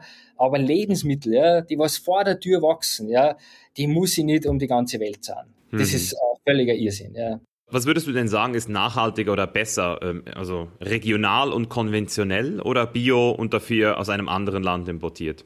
Also ich kann jetzt nur mal da für mich aus Österreich sagen, äh, bevor ich Bio aus einem anderen Land kaufen würde, außer der Schweiz, würde ich immer äh, regional und konventionell vorziehen, weil ich weiß, dass unsere konventionelle Landwirtschaft noch mal vielfaches besser arbeitet, wie in den meisten Ländern die biologischen. Mhm. Es ist, die Standards werden gerade immer höher, auch in Italien zieht jetzt nach, auch Deutschland muss nachziehen.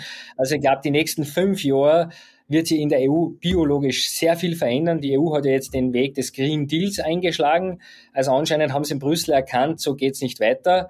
Man will bis in die nächsten zehn Jahre 25 Prozent der europäischen Agrarfläche äh, biologisch machen. Das heißt, es ist eine völlige Neuausrichtung der europäischen Landwirtschaft. Also da wird viel passieren. Aber derzeit würde ich immer sozusagen das regionale Produkt Bio vorziehen. Und in Österreich natürlich regional und Bio, das ist halt absolutes High-End. Mhm. Wenn ich jetzt mal so, so eine Was wäre, wenn Frage stellen könnte, würdest du es begrüßen, wenn man diese konventionelle Herstellung von solchen, also von Fleisch vor allem jetzt, gegen das Wohl der Tiere, während die leben. Würdest du das abschaffen? Wäre es gut, wenn man sowas verbieten würde? Weil ich sehe halt nicht, wie man es regulieren kann, weil die Leute machen es halt und es, die Leute kaufen ja das, was günstig ist. Das hast du ja selbst auch gesagt. Wenn es billig ist, kaufe ich es halt. Und wer würde fünfmal oder zehnmal mehr ausgeben, wenn er es nicht muss? So, wenn er einfach ignorant sein kann. Eh, aber da bin ich wieder der Meinung, ich bin eher so ein Freund der Freiwilligkeit, ja, dass ich mir denke, okay, ich habe jetzt schon die Möglichkeit, äh, sozusagen in einen Supermarkt zu gehen, in ein regionales Geschäft zu gehen, zu sagen, ich kaufe in einem Bioladen ein, ich kaufe Tierwohl, ja, also es gibt ja diese Tierwohlsiegel bei uns in Österreich, in Deutschland, in der Schweiz, überall. Und jeder hätte die Möglichkeit, es jetzt schon zu kaufen. Zum Sagen, man verbietet es, ja, wir sind halt in einem freien Markt und es wird dann immer wieder einen geben, auch wenn man es jetzt zum Beispiel, wir würden in Österreich verbieten, dass die Schweine auf einem Vollspaltenboden leben dann würden sich die Deutschen, die Spanier, jeder würde sich freuen, weil die sagen, okay, wir liefern dann das Billige und die paar Prozent, äh, die gönnen sich halt dann das High-End-Luxusfleisch. Ich glaube, wir müssen das Bewusstsein schaffen, dass das, was du isst, mit dir was macht. Und ich glaube, da bist du ja in einer super Vorzeigerolle. Es ist eben nicht egal, was du dir in deinen Körper hineingibst. Ja? Ich vergleiche das immer, ich sage immer, äh, neben Sex gibt's nichts Intimeres als wie Essen. Weil wenn ich jetzt mit wen... Auch nichts Geileres. ja, aber wenn ich jetzt mit einer Frau schlafe, ja, ich, ich schlafe ja auch nicht mit irgendeiner, ja, ich überlege mir das ja zehnmal, hey, will ich die spielen oder, oder möchte ich mit dem Menschen so intim werden, ja, weil ja, ich bin ja irgendwie in dem Menschen, ja, und beim Essen ist ja genau das Gleiche, plötzlich ist das in mir. Das muss man sich mal herholen, das Bild. Ich stopf was oder ich gebe was in meinen Körper rein, ja da würde ich ab und zu schon den Menschen raten, seid ein bisschen wählerisch, was euch da reingeht, ja, weil es macht was mit euch. Und ich merke das total, ich mache ja sehr viel Sport da. Und wenn ich ein bisschen ein schlechteres Fleisch ist, ja, oder äh, irgendwo eine Fertigpizza, ja, was ganz selten der Fall ist, ja, oder mal einen Burger bei McDonalds, ja, dann kann ich an dem Tag Sport so gut wie abhaken, ja, das ist halt dann äh, Zeitvertreib, aber Leistung ist da keine nicht mehr da. Und das ist das, wo ich sage, wenn da die Menschen wieder ein bisschen auf sich hören anfangen und die Verantwortung für das eigene Leben wahrnehmen. Also ich bin nicht immer dafür, dass alles der Staat regulieren muss, sondern hey, ich habe ja ein Hirn gekriegt und das Hirn habe ich ja zum Denken gekriegt und, und nicht nur zum Fernsehen und Computerspiele spielen, sondern das da oben ist ja mein Denkapparat, ja. Also sollte ich nicht nur Brot und Spiele für das Volk mich beschäftigen lassen, ja, den ganzen Tag und zumüllen mit irgendwas, sondern hey, den Apparat kann man echt einsetzen zu was Geilem. Ja. Ja, also das ist halt so ein bisschen das, was ich selbst auch entdeckt habe. Es ist so dieses idealistische, was ich jetzt auch bei dir wieder merke, es ist so dieses idealistische, wie es sein sollte oder wie ich es gerne hätte. Und dann eben auch wieder gepaart mit so ein bisschen auch Ignoranz bei vielen, dass sie sich dann immer wieder so sagen, ja, ich esse, also ich, ich höre das immer wieder von Leuten, die sagen, ja, ich esse nur gutes Fleisch, ich esse nur Bio. Und ich glaub's ihnen einfach nicht. Also ich, ich glaub's niemanden. Also du hast es sogar selbst gesagt, dass selbst du auf deinem Level manchmal dann trotzdem noch eine Pizza isst. Und, und dort bin ich dann halt an dem Punkt, wo ich sage, hey Leute, schaut mal, es ist ein, also 99 Prozent, sagen wir, wenn ich falsch liege, aber ich würde mal sagen, dass deine Area, das, was du machst, höchstens ein Prozent des Weltkonsums ausmacht. Und 99 Prozent ist halt einfach Fabriken, ein absolut tiefstes Niveau, weißt du? Und, und da bin ich einfach so, das ist so, wie wenn ich zum Beispiel eine Entscheidung treffen kann um dann ganz viele Entscheidungen nicht mehr machen zu müssen. Ich kann eine Entscheidung machen und sagen, ich nehme dieses Jahr keine Podcast-Gäste mehr. Und dann, wenn ich immer wieder eine Anfrage kriege, muss ich diese Person nicht individuell ablehnen und sagen, hey, du, auf dich habe ich keinen Bock. Nein, ich kann einfach sagen, hey, ich nehme einfach dieses Jahr keine Podcast-Gäste mehr und jeder kriegt die gleiche Antwort. Und das ist fair. Und, und so habe ich auch so ein bisschen so für mich diese Entscheidung getroffen, weil ich einfach gemerkt habe, dass dieses Bewusstsein, äh, was du ja auch sagst, dieses Bewusstsein schaffen, es ist ja immer noch eine gemischte Message. Es ist so dieses, ja, du kannst Fleisch essen, aber schau, dass es nachhaltig ist. Und dann haben die Leute automatisch wieder einen Grund, sich besser zu fühlen und, und machen dann aber trotzdem nicht das, was sie eigentlich müssen. Es ist wieder so ein Vorwand, der dir, der dir dieses Gefühl gibt, du, du bist auf der moralisch richtigen Seite, machst aber dann nicht das, was wirklich äh, nötig ist, um wirklich den Shift zu machen. Verstehst du, was ich meine? Es ist so, du bist immer noch ein Teil des Problems für mich persönlich, so vom, von meinem Gefühl her. Aber, aber Mischa, und jetzt wird es natürlich ein bisschen tiefgründiger, mhm. und ich hoffe, ich bin euch jetzt nicht zu nahe, aber das ist ja das Problem unseres Menschseins, ja. Wenn man jetzt, und ich möchte jetzt keine religiöse Debatte anheizen, aber wenn wir jetzt da an die Zeit Jesus zurückdenken oder noch vorher die zehn Gebote, ja. Wir Menschen befinden uns halt schon seit Jahrtausenden auf dem Weg zu uns selbst, ja. Und wir hätten so gern, dass die Welt schwarz und weiß ist. Ja. In allem, was wir glauben, in alles, was wir tun, wir hätten einfach irrsinnig gern, das ist richtig und das ist falsch. Und ich triff jetzt die Entscheidung und es ist erledigt. Ja.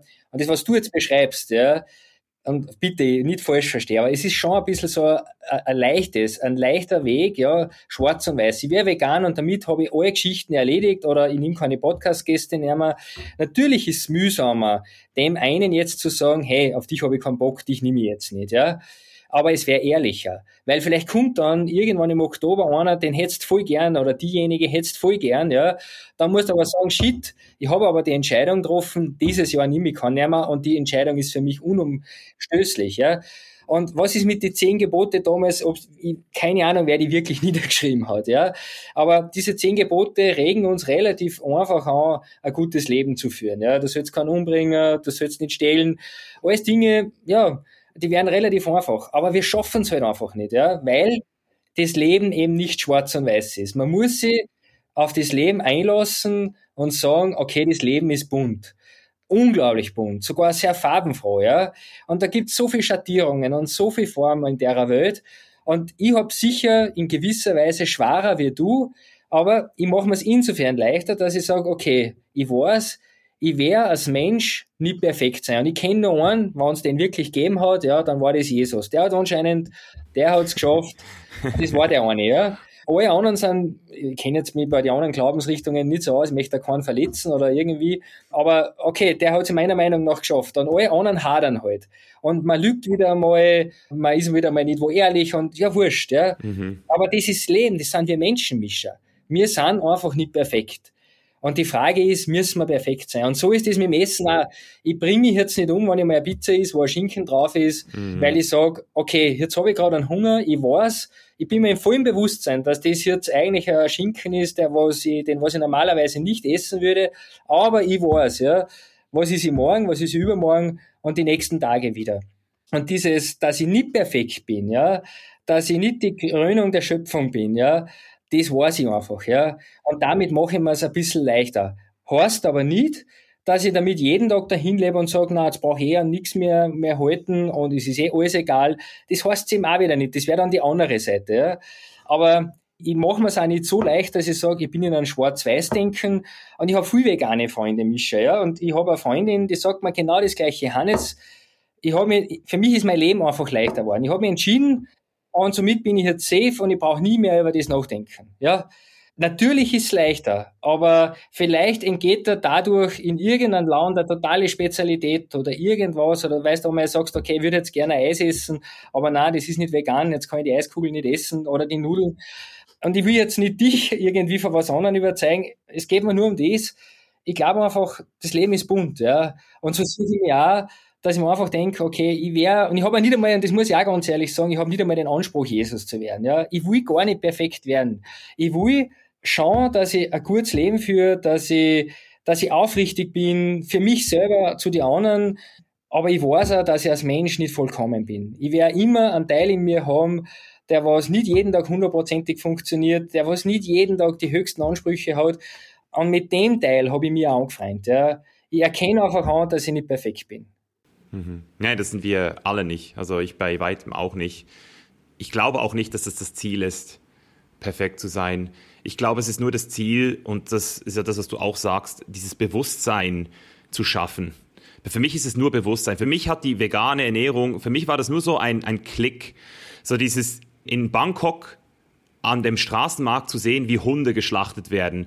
Und ich so gedacht habe, es ist schon noch interessant, wie unsere Kultur, unsere Moral definiert. Im Sinne von, wenn ich einen Hund schlage auf der Straße, bin ich ein Tierquäler.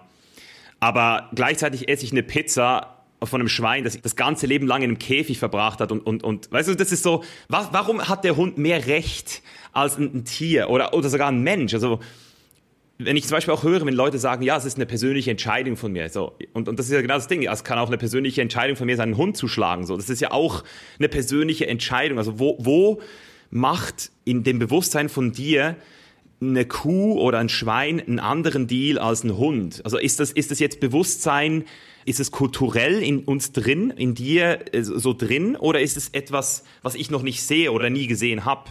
Verstehst du, was ich meine? Ja, also ich glaube schon, dass das natürlich auch davon abhängt, wie man aufwächst. Also du musst dir vorstellen, ich bin äh, wirklich am Hof aufgewachsen, ich bin sehr früh zur Jagd mitgenommen worden, bin auch selber Jäger aber immer so äh, quasi das gelehrt bekommen, sozusagen, äh, dass man den Tieren gegenüber in einer unglaublichen Aufrichtigkeit begegnet. Und äh, wenn ich jetzt sage, ich begleite der Kuh das ganze Leben, ja, und sie, man merkt, jetzt kommt so ihr Ende, ja, und, und sie hat halt ein gewisses Alter und man geht sozusagen mit ihr den letzten Weg, ja, und sie wird dann geschlachtet und man tut alles bis zur letzten Sekunde, bis zur letzten Minute, so leben wir da als Bauern, ja, das ist, das mhm. ist eben nicht die Industrie, weil der Industrie ist das wurscht, ja, äh, aber so wie, wie wir das da leben, da ist man mit dem verbunden, ja, und man weiß dann, wenn man das Fleisch zu sich nimmt und wenn man das Fleisch dann isst, da weiß man einfach, ja, was er mit dem Tier verbunden hat, ja. Es ist sicher kulturell, dass wir halt keine Hunde essen, warum auch immer, dass sich das bei uns entwickelt hat, weil ich gebe da vollkommen recht, in Asien irgendeiner in Singapur, denen wird es wahrscheinlich ziemlich egal sein, ja, was er da jetzt gerade isst. Oder die essen auch die Schlangen und, und Spinnen und weiß ich nicht was, was wir nicht essen, ja.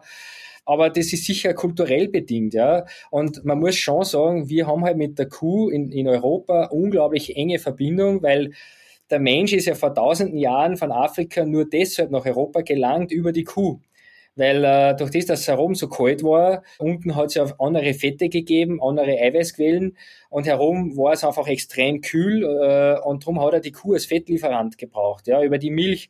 Und so ist halt die Kuh und der Mensch über Jahrtausende Symbiose eingegangen und man darf ja nie vergessen, wenn ich jetzt zurückdenke an meine Eltern, ja, bis in die 60er, 70er Jahre, ja, das ist ja noch, man muss sich das schon mal herhören, wie kurz wir erst da in diesem Wohlstand auch leben, ja.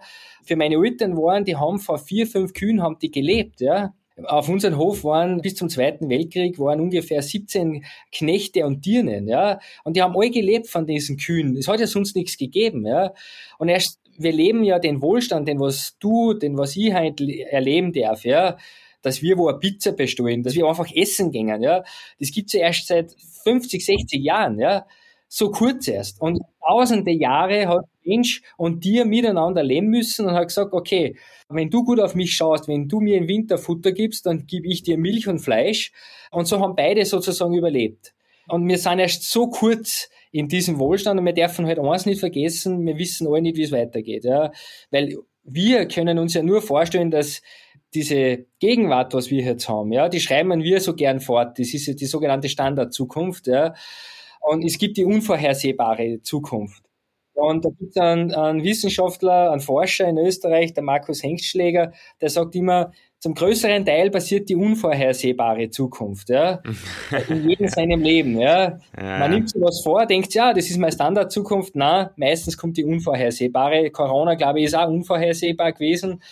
Und so lebe ich halt und denke mir, okay, ich will zumindest so leben, dass ich sage, mit meinen Tieren am Hof gehe so gut wie möglich um.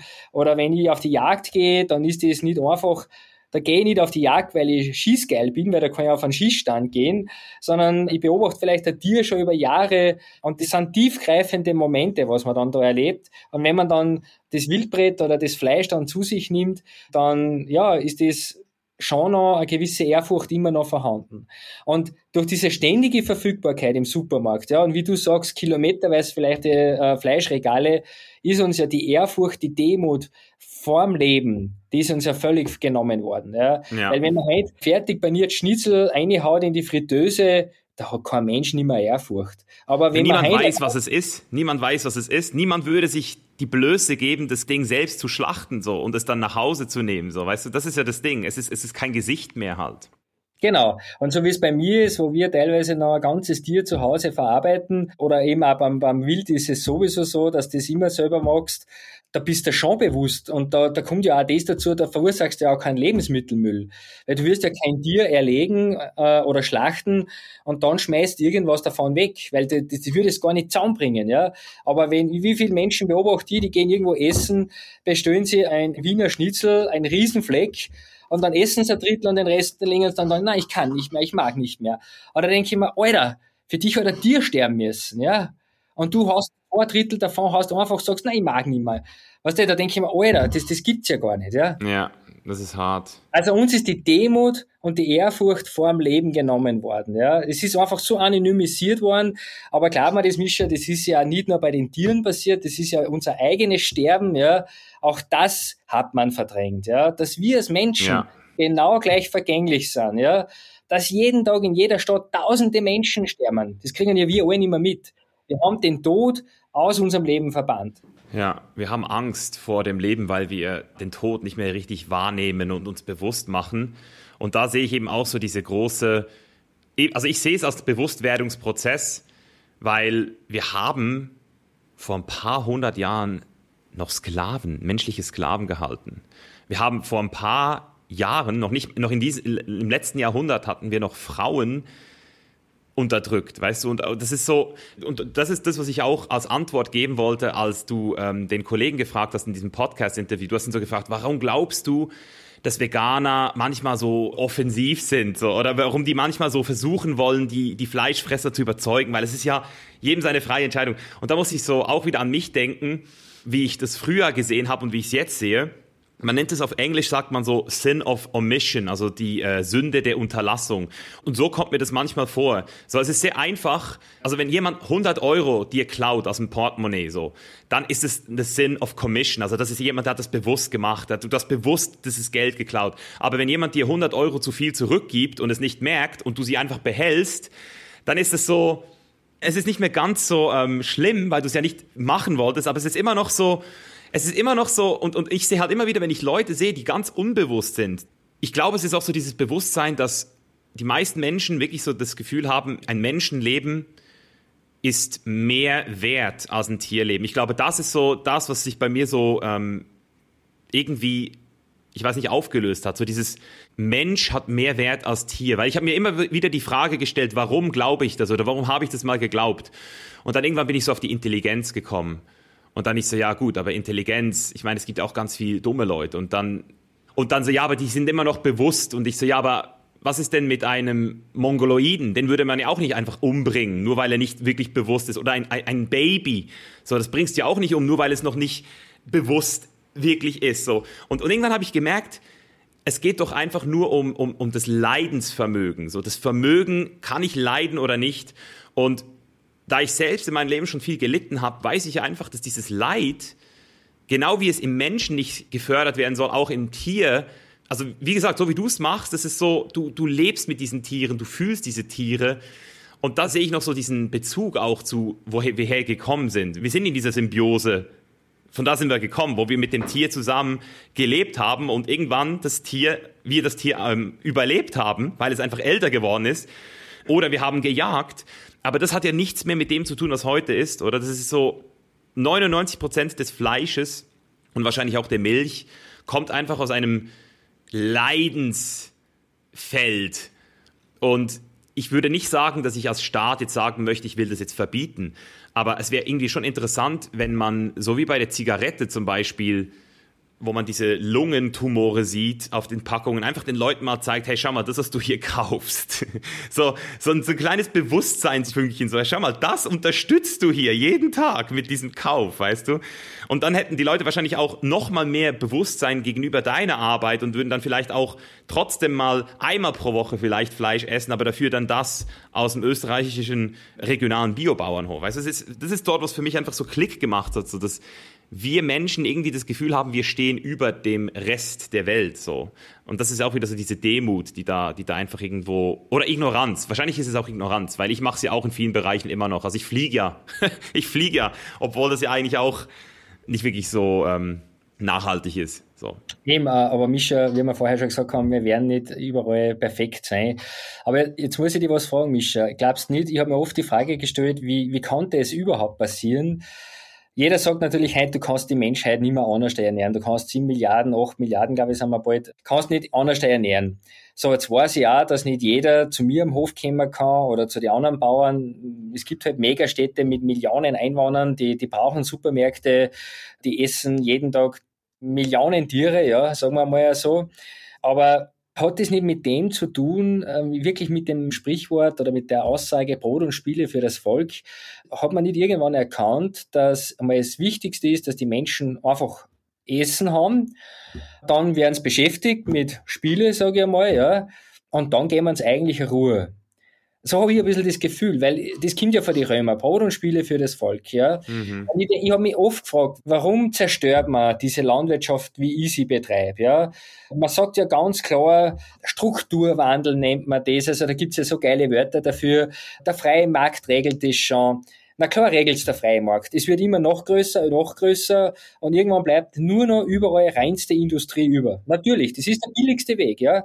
Aber warum will man das? Ja? Warum wird das gefördert?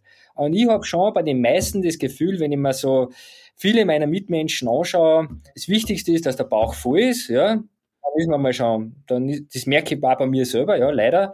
Hunger ist keine gute Option. Und das nächste ist aber dann dieses beschäftigt werden, der Tratsch, ja, die Zeitungen, die Medien leben ja von dem jeden Tag. Auch unsere ganzen Social Media Accounts, ja, Insta, Facebook ist ja bummvoll mit Beschäftigungstherapie. Ja, ja. Und ist es nicht auch so, dass wir Menschen da Ablenkung.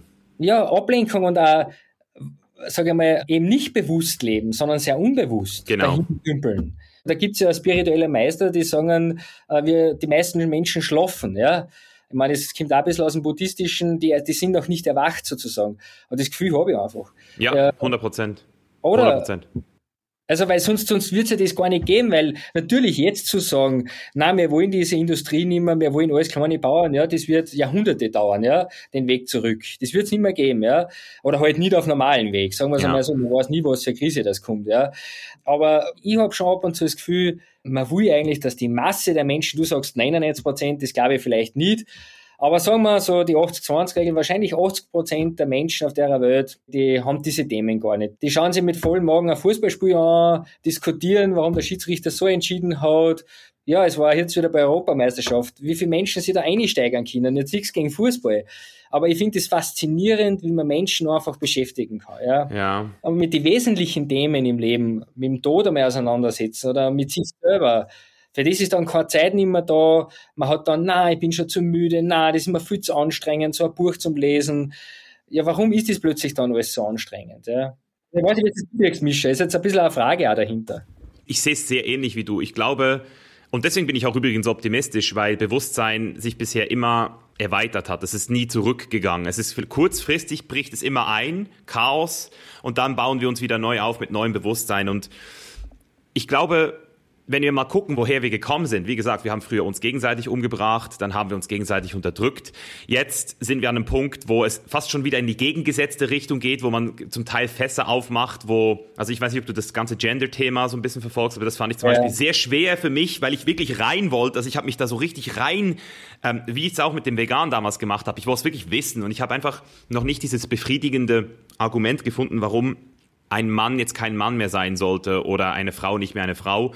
Aber bei, bei dem veganen Thema ist es natürlich auch so, dass die Leute dieses Bewusstsein auch erst dann haben können, wenn sie selbst auch dieses ähm, Spezielle in sich wiedergefunden haben. Wenn du etwas ganz, wenn du, wenn du merkst, was es eigentlich ist, was wir hier haben, hier, das, dieses Leben, dann, dann ist das Leben wertvoll. Und dann verstehst du auch, dass nur weil du ein paar Minuten geilen Genuss hast, also das ist ein, ein Mittagessen, eine Pizza, das sind zehn Minuten Sensory Pleasure für ein ganzes Leben das da irgendwo in, in Leid, also eingetauscht wurde. Also wenn du das, wenn du einmal verstehst, was dein Leben bedeutet, ein ganzes Leben, und du dann auch die, das auf das Tier wieder ähm, zurückchanneln kannst, zu verstehen, hey, schau mal, genau wie ich meinen Hund liebe, genau wie ich all meine positiven und all diese schönen Gefühle auf meinen Hund projiziere und mir überlege, wie er sich gerade fühlt und was er gerade denkt und äh, genauso kann ich das auch auf jedes andere Lebewesen übertragen. Ich kann nicht mal mehr eine Spinne umbringen mittlerweile. Obwohl ich Spinnen voll Angst habe. Ich, weil ich einfach das Gefühl habe, Mann, diese Spinne, ey, die ist, die ist da, die lebt. So, die, ich weiß nicht, was sie empfindet. Was, wer bin ich, um jetzt sagen zu können, dass ich weiß, was diese Spinne wirklich denkt und fühlt und ähm, ob die jetzt Bock drauf hat, dass ich auf sie draufstehe. Und, und das ist halt, wenn du einmal so diese, diese Faszination für das Leben kre kreierst, und das ist genau wie du gesagt hast, da musst du zuerst mal aufhören, dich ablenken zu wollen vor der Wahrheit. Der Wahrheit, dass alles gerade jetzt so ist und, und, und dass alles vergänglich ist, aber am Ende des Tages trotzdem alles wieder zum gleichen Punkt zurückkommt, nämlich dort, wo wir schon immer da sind, oder von dort, wo wir kommen, das, was schon immer da war. Und deswegen glaube ich, dass wenn wir uns als Menschheit weiterhin in dieser Bewusstseinsspirale nach oben entwickeln, dass auch immer mehr Menschen aufwachen und, und wo ich die Lösung sehe, weil ich bin auch kein autoritärer Mensch, also ich glaube auch nicht, dass die Politik uns da helfen wird. Ich glaube, es wird auch der freie Markt sein. Ich glaube, dass die Leute, die wirklich Geld haben und Veränderungen bewegen möchten, einfach das Geld abziehen werden von diesen ganzen altmodischen Technologien wie Massentierhaltung und einfach anfangen werden, eben, ich meine, schau mal, wie hoch der Market Cap von Beyond Meat ist. Das ist halt, ja, das ist nicht regional, aber es ist wenigstens leidfrei äh, hergestellt worden. Und In-vitro-Fleisch, das würde mich jetzt auch interessieren, was deine Meinung zu In-vitro-Fleisch ist. Das ist in der veganen Bubble mittlerweile auch schon so, dass man sagt, ja, das wird eh die Zukunft. Aber vielleicht siehst du es ja anders. Ich glaube, dass solche Technologien, wir als Menschheit, oder auch wieder durch solche Technologien auch dann wieder gar nicht mehr diese Notwendigkeit haben, dass die ganze Welt da für dieses Tierleid verantwortlich sein muss. Mhm.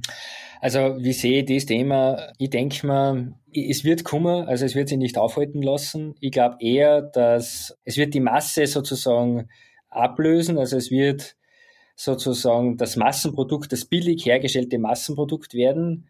Also spätestens in 20, 30 Jahren werden sie die meisten, wenn sie Burger essen, so ernähren.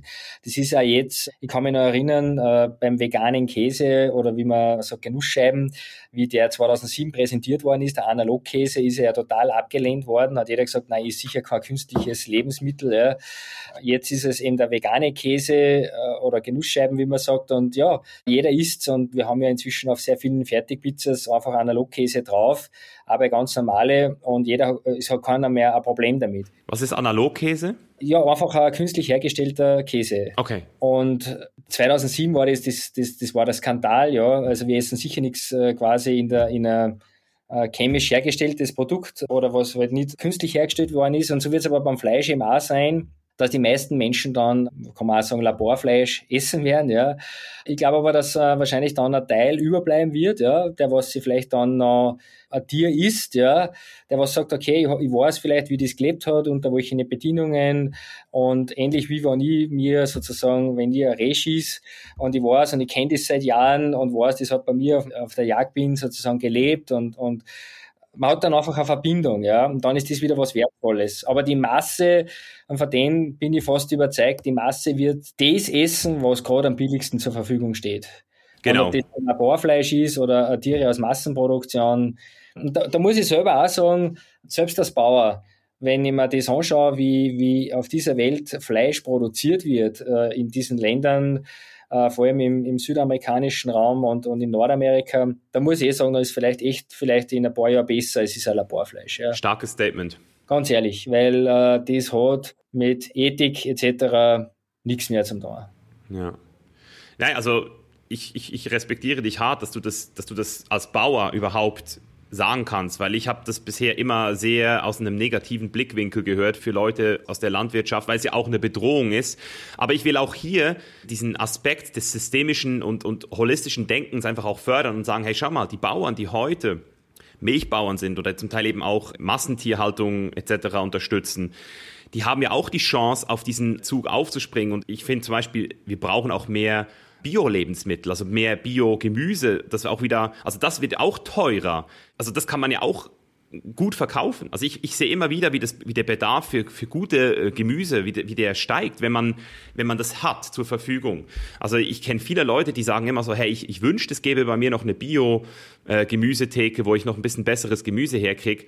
Und wenn sich diese Bauern dann auf solche Sachen spezialisieren oder dann eben auch anfangen, gewisse Sachen zu produzieren, die dann zur ähm, Herstellung solcher Fleischesatzprodukte dienen, dass man dann vielleicht irgendwann nicht mehr ein Beyond Meat aus Amerika kaufen muss, sondern dann eben auch wieder ein regionales Produkt aus, aus Bohnen oder sowas oder aus, aus irgendeinem. Ja, aber, aber, ich glaube, Mischa, ich glaube, dass Landwirtschaft, wie wir sie da in Österreich oder in der Schweiz haben, so wie wir unsere Tiere da behandeln und halten, ob das jetzt bei der Milchproduktion ist, man muss da meinen Podcast anhören von mir, eben, und wer nichts weiß, muss alles essen. Da habe ich den größten Milchbauern bei mir gehabt, den Johann Konrad. Der hat 360 Milchkühe.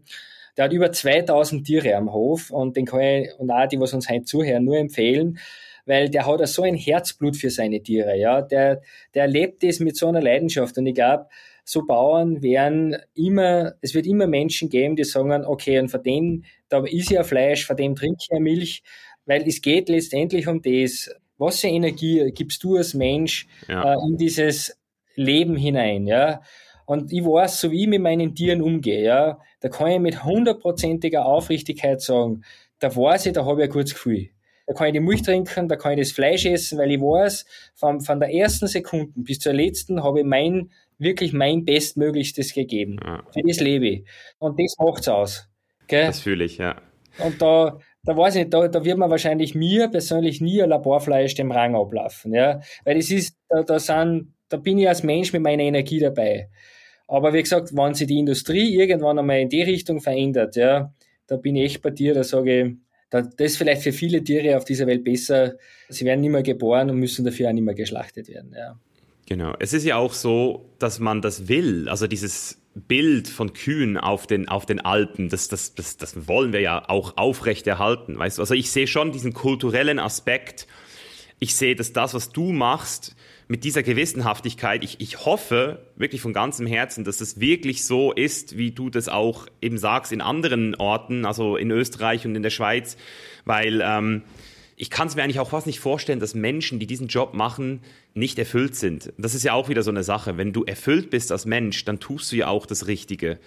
Und, und eher so Leute, die dann eben nicht erfüllt sind, das sind denn die, die, die, die halt zu McDonalds rennen, um sich kurz wenigstens noch dort irgendeinen Kick zu geben. Weißt du, so dieses Hedonistische dann wieder.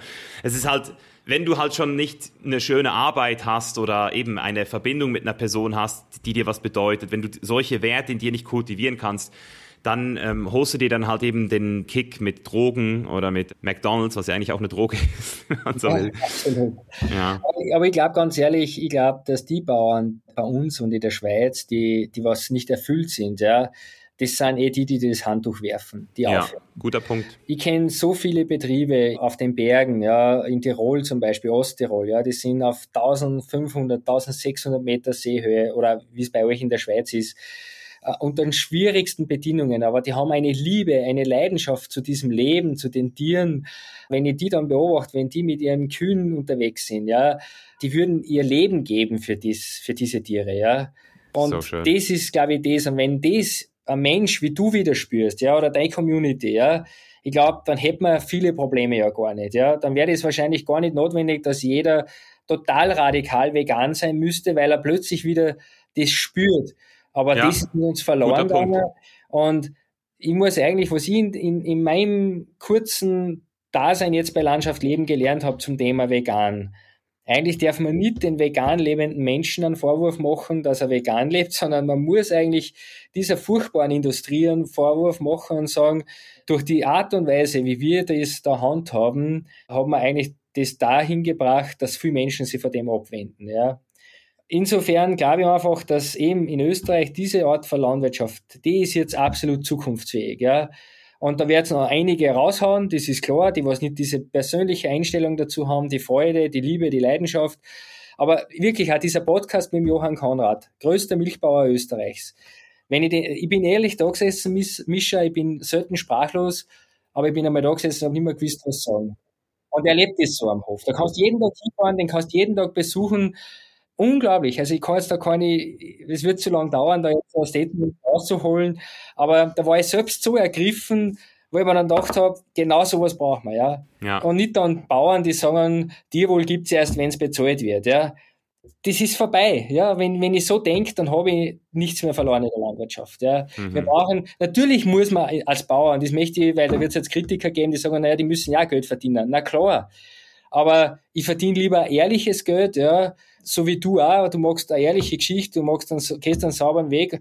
Warum soll nicht so ein Mensch erfolgreich sein und Geld verdienen? Ich will es auch. Aber ich will es mit einer ehrlichen, mit einer ehrlichen Arbeit. Genau, ehrliche Arbeit und Glauben auch daran, dass die Entscheidungen, die du jetzt triffst, die nicht einfach sind, trotzdem die richtigen sind. Weißt du, Bereitschaft heißt doch, Sachen zu tun, die sich nicht gut anfühlen, aber sich richtig anfühlen. Und ich habe zum Beispiel auch, ich kann mich erinnern, ich habe so viel Geld mit Whey-Protein damals verdient. Und habe dann irgendwie einfach gesagt, als ich das nicht mehr gefühlt habe, scheiß drauf, ich mache vegan. Und wir haben eine Company gemacht, die ein Zehntel oder was, was heißt ein Zehntel? Wahrscheinlich ein Fünfzigstel von den Umsätzen generiert hat, die ich hätte generieren können. Und mein Kollege Julian Zietlow, der hat zum Beispiel auch letztes Jahr gesagt, per Ende diesem Jahr wird, wird Rocker komplett vegan als Supplement Company. Und ich weiß, dass das für den nicht einfach wird jetzt. Aber das ist für mich trotzdem so eine Entscheidung, die aus dem Herzen kommt, weil eben jetzt zum Beispiel in der Supplementindustrie, das, ich weiß nicht, wie du dich da mit beschäftigst, aber da ist es halt unmöglich, den Weg zu gehen, den du äh, gehst. Also das, das gibt's halt nicht. Also die Milch, die, die du produzierst oder die jemand produziert, der eben so ethisch ist, die, die geht dann wirklich direkt zum Konsumenten und wird geschätzt. Und das, da, da brauchst du ja für Whey-Protein brauchst du ja Tonnen und, und, und, hunderte von Tonnen von, von Produkt, um da überhaupt diese Mengen herzustellen. Das heißt, in, in dieser Industrie ist es halt gar nicht möglich, diesen ethischen Aspekt wirklich zu verfolgen. Und selbst dort gehen immer mehr Leute diesen Weg. Und ich sehe es genau wie du. Also es ist, ähm, es ist für mich einfach auch schön zu sehen, dass auf allen Ebenen so dieses Bewusstsein kommt. Und wenn man jetzt nochmal in die Politik kommt, dann würde ich mir nur eine Sache wünschen, und zwar, dass man Milchbauern also diese Subvention, dass Milchbauern sozusagen den Milchpreis so krass runterdrücken können, dass das vielleicht auch mal aufgehört wird, dass die sich dann eben auch neu erfinden müssen und sagen müssen, hey, ich mache jetzt irgendwie ein geileres Marketing, dass, dass ich dann eben für geile Kühe, also ich weiß nicht, was, was ein Liter Milch in Österreich kostet von deinem Kollegen, den du auf dem Podcast hattest, aber die, das müsste in meinen Augen so ein Premium-Produkt werden, dass man sich dann einfach gönnt, weil man weiß, dass man mit dieser Entscheidung einfach das Richtige gemacht hat und du weißt ja, wie das ist, wenn die Verpackung geil ist, wenn das Messaging geil ist, dann schmeckt die Milch ja auch geiler. Das ist ja das Lustige. Es, es gibt dann ein Erlebnis.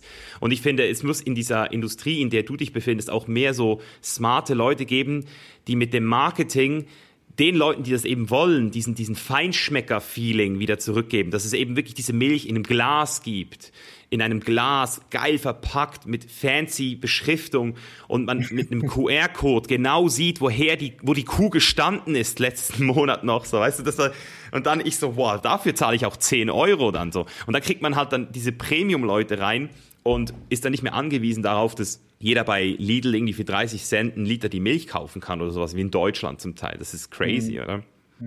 Ey, eh, also da bin ich voll bei dir. Mir wäre es auch lieber, Erstens äh, wäre das dann eine viel naturnahere äh, sozusagen Produktion. Und äh, ja, wie gesagt, ich, ich kann es nur unterschreiben, was du gesagt hast, ja, weil ich denke mal, dann hätte das Produkt wieder den Wert, ja. Ja, genau. Und auch der Bauer erfährt wieder diese Wertschätzung, ja.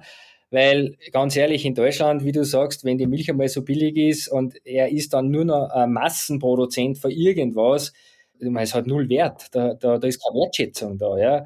Und sagen wir uns ehrlich, die brauchen wir halt alle irgendwo als Menschen, ja, Wertschätzung und so hätte es ja gerne ein Bauer auch. Und das geht aber nur, wenn das wieder wertvoll wird. Und dann müssen wir es wieder hinbewegen, ja. Mhm. Und ich meine, ich tue alles dafür, mit Landschaft leben und auch mit meinem Bauernladen da in Schlappming mit Heimatgold, dass man wirklich, dass die Lebensmittel wieder wertvoll werden, ja dass man in meinem Bauernladen auch, äh, da kostet alles um ein Vielfaches mehr äh, wie im normalen Supermarkt, weil halt irgendwo eine Bäuerin steht und das mit den Händen macht, ja. das Brot, was wir haben und den Käse, ja, das ist alles so, so kostbar und so wertvoll.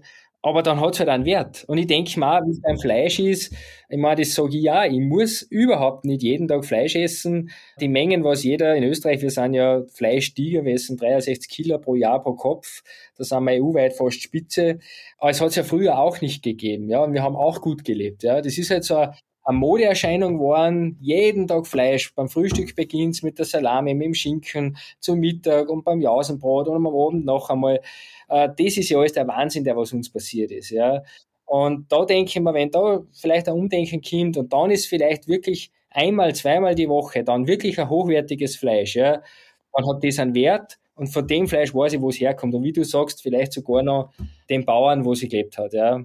Genau. Und was ja auch und das habe ich jetzt noch gar nicht erwähnt, aber du hast ja auch diesen Aspekt, den du fördern möchtest, den Leuten zu verstehen zu geben, dass auch bei Gemüse genauso, wenn das einfach irgendwie so in Massenproduktion hergestellt wird, dass dann einfach Leute das Zeug da ernten für 2,20 Euro die Stunde so. Und, und das ist genauso wie in der Massentierhaltung nicht nur die Tiere leiden, äh, leiden auch die Leute, die diesen Job dort machen und dort irgendwie diesen Kolben ansetzen, 20.000 Mal pro Tag.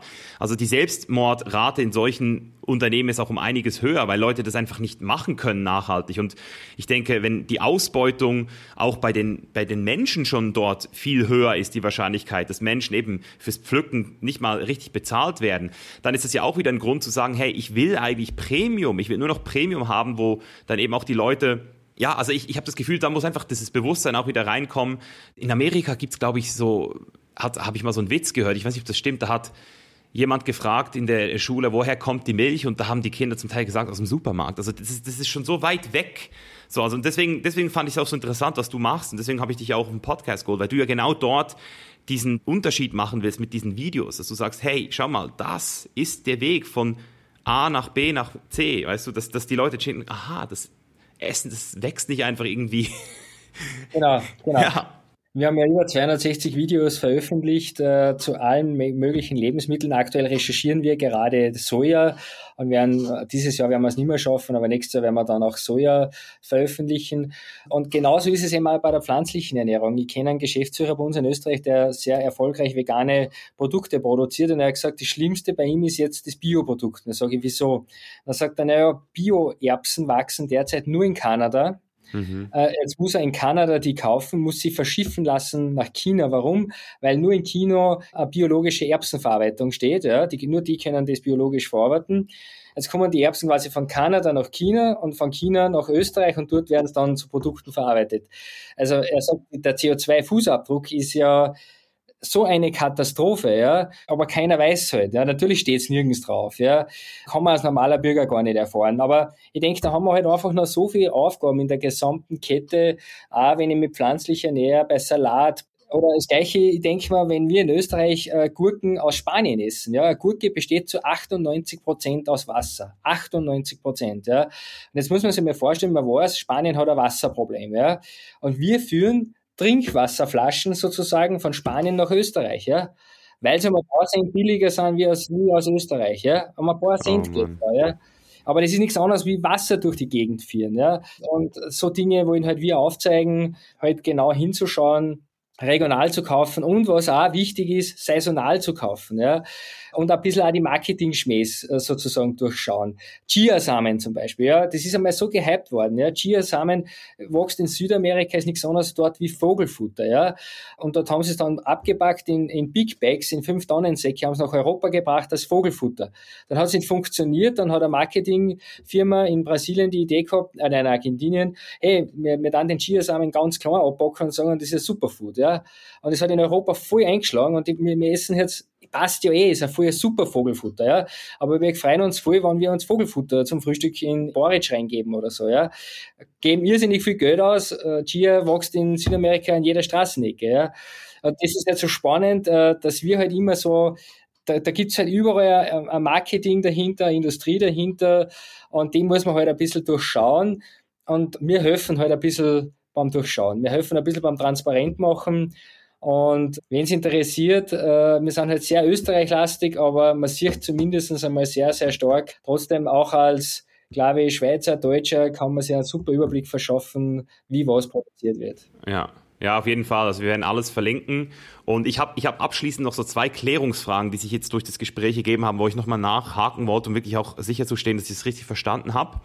Äh, das erste ist, du hast gesagt, 71 Prozent der, der Flächen. Der weltweiten Agrarflächen, Agrar. Genau, und, und kannst du nochmal erklären, weshalb manche Flächen nicht für den Aufbau von pflanzlichen Lebensmitteln für den Menschen geeignet sind? Weil das ist ja so ein bisschen das Argument, was ich auch lange geglaubt habe, dass wenn man jetzt keine Tiere mehr halten würde, dass man halt alles für Gemüse verwenden könnte, was ja dann den Welthunger komplett äh, revidieren würde. Also Reis, Gemüse, äh, Linsen, Bohnen, weißt du.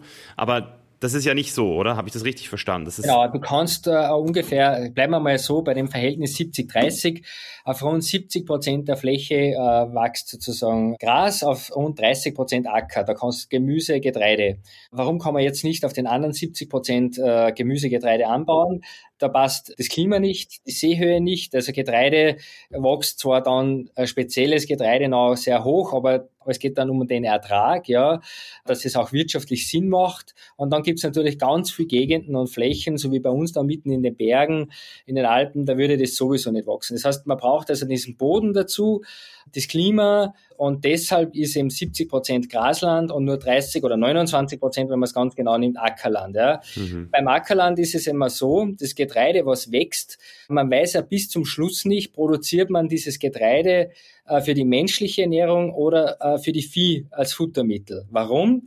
Das hängt von der äh, Witterung ab, wie viel Regen, wie viel Sonne und dann sozusagen bildet das Getreidekorn sozusagen dieses Eiweiß aus und das wird dann gemessen und anhand, wenn das dann geerntet wird, dann weiß man erst, aha, von diesem Getreidefeld wird so viel Futtergetreide, also für die Tiere und nur so viel für die menschliche Ernährung.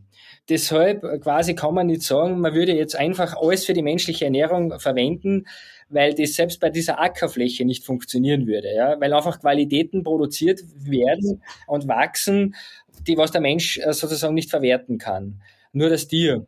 Natürlich könnte man wahrscheinlich jetzt diese, dieses Verhältnis 70, 30 noch es gibt von der Wissenschaft Schätzungen um drei, vier Prozent verändern zugunsten des Getreides weltweit. Aber das ist dann schon.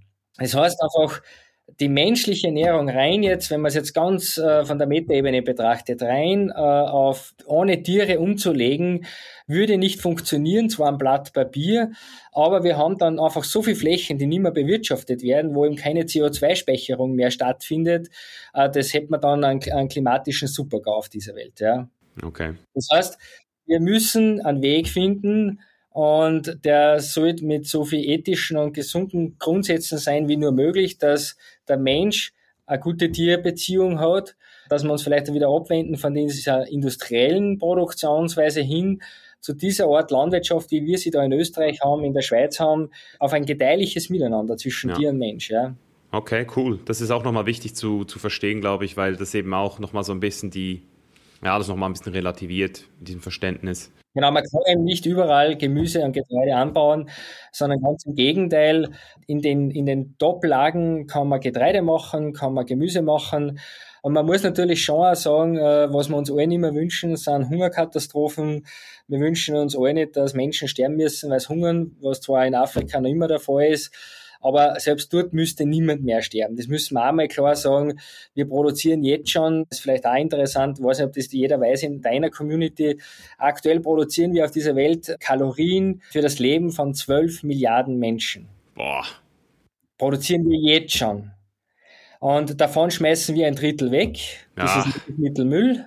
Und dann haben wir natürlich noch Länder wie wir im Westen, die was halt in Brassen und in der Fülle leben, die was sozusagen auch wieder wegschmeißen, ja. Und da müssen halt Menschen in Afrika verhungern. Aber Nahrungsmittel, Energie, also wir produzieren für 12 Milliarden Menschen jetzt schon die Lebensmittel. Also es bräuchte kein einziger Mensch auf dieser Welt verhungern. Mhm. Da kommt halt dann die Politik und die Korruption dazu. Aber rein von der Verfügung her hätten wir genug auf dieser Erde. Ja. Letzte Frage, Hannes, dann, dann entlasse ich dich. Du hast am Anfang hast du angesprochen, dass du selbst ähm, kein Fan bist von so toter Milch. Heißt das, dass du auch deine Milch unpasteurisiert trinkst? Also trinkst du die wirklich direkt von der Kuh oder, oder bist du davon kein Fan? Also aus persönlichen Gründen jetzt? Genau, mir ist am liebsten wirklich diese Rohmilch, ja. Also mit jeder Verarbeitungsstufe sozusagen wird die Milch weniger wert. Warum trinke ich so? Ich trinke einen Liter Milch pro Tag. Warum? Wegen meinem Mikrobiom. Also das heißt, in der Milch sind eben extrem viel Bakterien, ja, also das ist ein lebendes Produkt. Die Milch, die lebt, ja, äh, darum wird sie auch sauer, wenn man sie äh, stehen lässt. Also die, die wird auch zu Sauermilch, wenn man Rohmilch stehen lässt. Deshalb trinke ich es, weil es einfach für meinen Darm ein super Energielieferant ist, ja. Wenn man es jetzt pasteurisiert zu sich nimmt, ist schon ein Großteil dieser Bakterien sozusagen abgetötet. Da sind zwar noch welche da, aber schon sehr, sehr wenige. Dann gibt's diese länger frisch, ja, ist ein furchtbares Wort, länger frisch, weil es gibt kein länger frisch, weil frisch ist frisch, ja. Mhm. Aber dort wird quasi schon fast alles herausgefiltert, was noch irgendwie lebt in der Milch. Dadurch hält sie plötzlich 27 Tage und nicht mehr die Rohmilch hält vier, fünf Tage, die, die pasteurisierte sieben Tage ungefähr, die länger frisch dann schon 27 Tage. Und ein absolut nutzloses Produkt ist dann, wenn man eine, eine Haltbarmilch trinkt. Also das ist einfach eine weiße Flüssigkeit, ja, wo Vitamine drin sind, Mineralstoffe, aber das hat nichts mehr mit einer Milch zu tun. Also die Haarmilch, die was ja gerade in Deutschland unglaublich viel gedruckt wird, die ist tot. Also die ist wirklich, die kann ich mit Container nach China verschiffen, passiert auch nichts mehr. Also so witzig, ja, da trinkt man noch Milch und in Deutschland wird am meisten Haarmilch getrunken und die ist für nichts. Also da trinke ich lieber Wasser, bevor ich sowas trinke. Ja, auf jeden Fall. Und ich will einfach länger frisch trinken. Ja. Gibt es einen tollen Versuch mit Mäusen? Von Milch alleine ist das einzige Lebensmittel, wo man äh, sozusagen dauerhaft überleben kann. Also da haben sie einen Versuch gemacht mit Mäusen, mit Haarmilch. Da stirbt sie eigentlich sofort mit länger frisch. Nach drei Wochen gibt der Darm auf. Mit der pasteurisierten, glaube ich, lebt sie äh, ein paar Wochen länger. mit der einzigen, wo sie über ein Jahr leben hat können, war dann die Rohmilch. Ja. Oh, wow. Und das ist auch beim Menschen so, weil du hast keine Möglichkeit, mit Brot alleine kann man nicht überleben, wenn man kein Wasser hat. Ja. Wenn man jetzt nur Wasser hat, wird man dann auch irgendwann sterben und die Milch ist das einzige Lebensmittel, eine Rohmilch jetzt, mit der man dauerhaft überleben könnte. Ja, der Medizinmann in Panama hat dir doch sicher auch gesagt, dass du auch mit Sonnenlicht nur überleben kannst. Nein, der will aber auch das erklärt, ja. Aber da bin ich auch noch nicht, das habe ich noch nicht geschafft. Ja. Ja, Mann, ja, das ist interessant, das habe ich noch gar nicht so registriert. Also wenn es ein Lebensmittel gibt, das man hätte, um zu überleben, dann wäre das die unpasteurisierte direkt aus, dem, aus, aus der Kuh. Genau. Ja, macht genau. ja auch Sinn. Dass ich meine, das ist ja auch Säuglinge überleben ja auch mit der Muttermilch alleine. Das ist ja, das ist ja am Ende des Tages halt der, der Komplex, der Lebenskomplex. Du hast halt alles drinnen. Immer mit der Zeit wird es auch einseitig werden. Also ich würde es jetzt auch keinen empfehlen, das auf Dauer auszuprobieren. Aber ich sage nur, wenn man jetzt wirklich auch ein bisschen, wenn man schon Milch trinkt, dann sollte man schon, also Rohmilch bekommt man halt extrem schwer, ja. Aber da würde ich wenigstens auf eine normal pasteurisierte sozusagen gehen, aber auf keinen Fall auf die länger frisch, nur weil es halt bequem ist oder im schlimmsten Fall Haarmilch, also das ist für nix nix. Ja. Also kann ich als Milchbauer nicht oder als Bauer nicht empfehlen. Ja. Ja, hey, ich find's schön, wie hier ein Bergbauer und ein seit sechs Jahren vegan lebender Athlet zusammengefunden haben. und sich nicht in die Haare gekommen sind. Ja, ich muss auch sagen, ich habe ja auch nicht gewusst, wie das Gespräch verlaufen wird. Zumindest verfolge ich schon sehr, sehr aufmerksam äh, jetzt deinen Kanal ich möchte schon auch wirklich gratulieren, Mischa. Ich glaube, du bist echt auf einem coolen Weg. Vielleicht haben wir irgendwann einmal die Chance, uns persönlich kennenzulernen. Da hat man total taugen. Beim Segeln oder so. Ja, gern. Ich mache sehr viel und ich hoffe, wir bleiben weiterhin vernetzt. Ja, auf jeden Fall. Wir haben es nicht in die Haare gekriegt. Äh, ganz im Gegenteil. Danke mal. Echt cool. Danke fürs ja. Gespräch. Ja, sehr, sehr, sehr geil. Alright, alright, da sind wir wieder. Na, was denkst du zu dem Thema?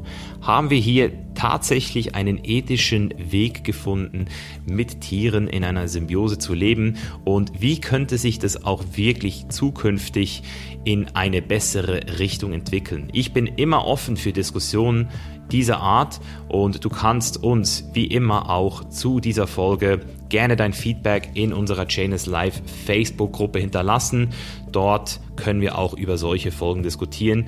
Und im Allgemeinen würde es mich wie immer sau freuen, wenn du hier einfach kurz dir mal diese fünf Minuten nimmst, vielleicht sind es sogar nur zwei, und diesen Podcast entweder mit ein paar deiner Freunden auf WhatsApp teilst oder einfach auch direkt auf Instagram jetzt einen Screenshot machst und sagst, hey Leute, geiler Podcast, weil Podcasts die breiten sich jetzt nicht ganz so einfach aus, wie man das jetzt aus YouTube-Videos kennt, weil niemand weiß, dass es diesen Podcast gibt, wenn du nicht darüber sprichst. Also, wenn du uns einen Gefallen machen willst, teile diese Folge, check auch gerne unsere Episoden der Vergangenheit ab. Du findest hier super viele reale Gespräche, die direkt zum Kern der Sache kommen, Gespräche, die bewegen. Das ist mein Commitment hier mit The Chain is Life. Und damit bin ich raus. Besten Dank fürs Zuhören und bis nächste Woche, meine Freunde. Peace out.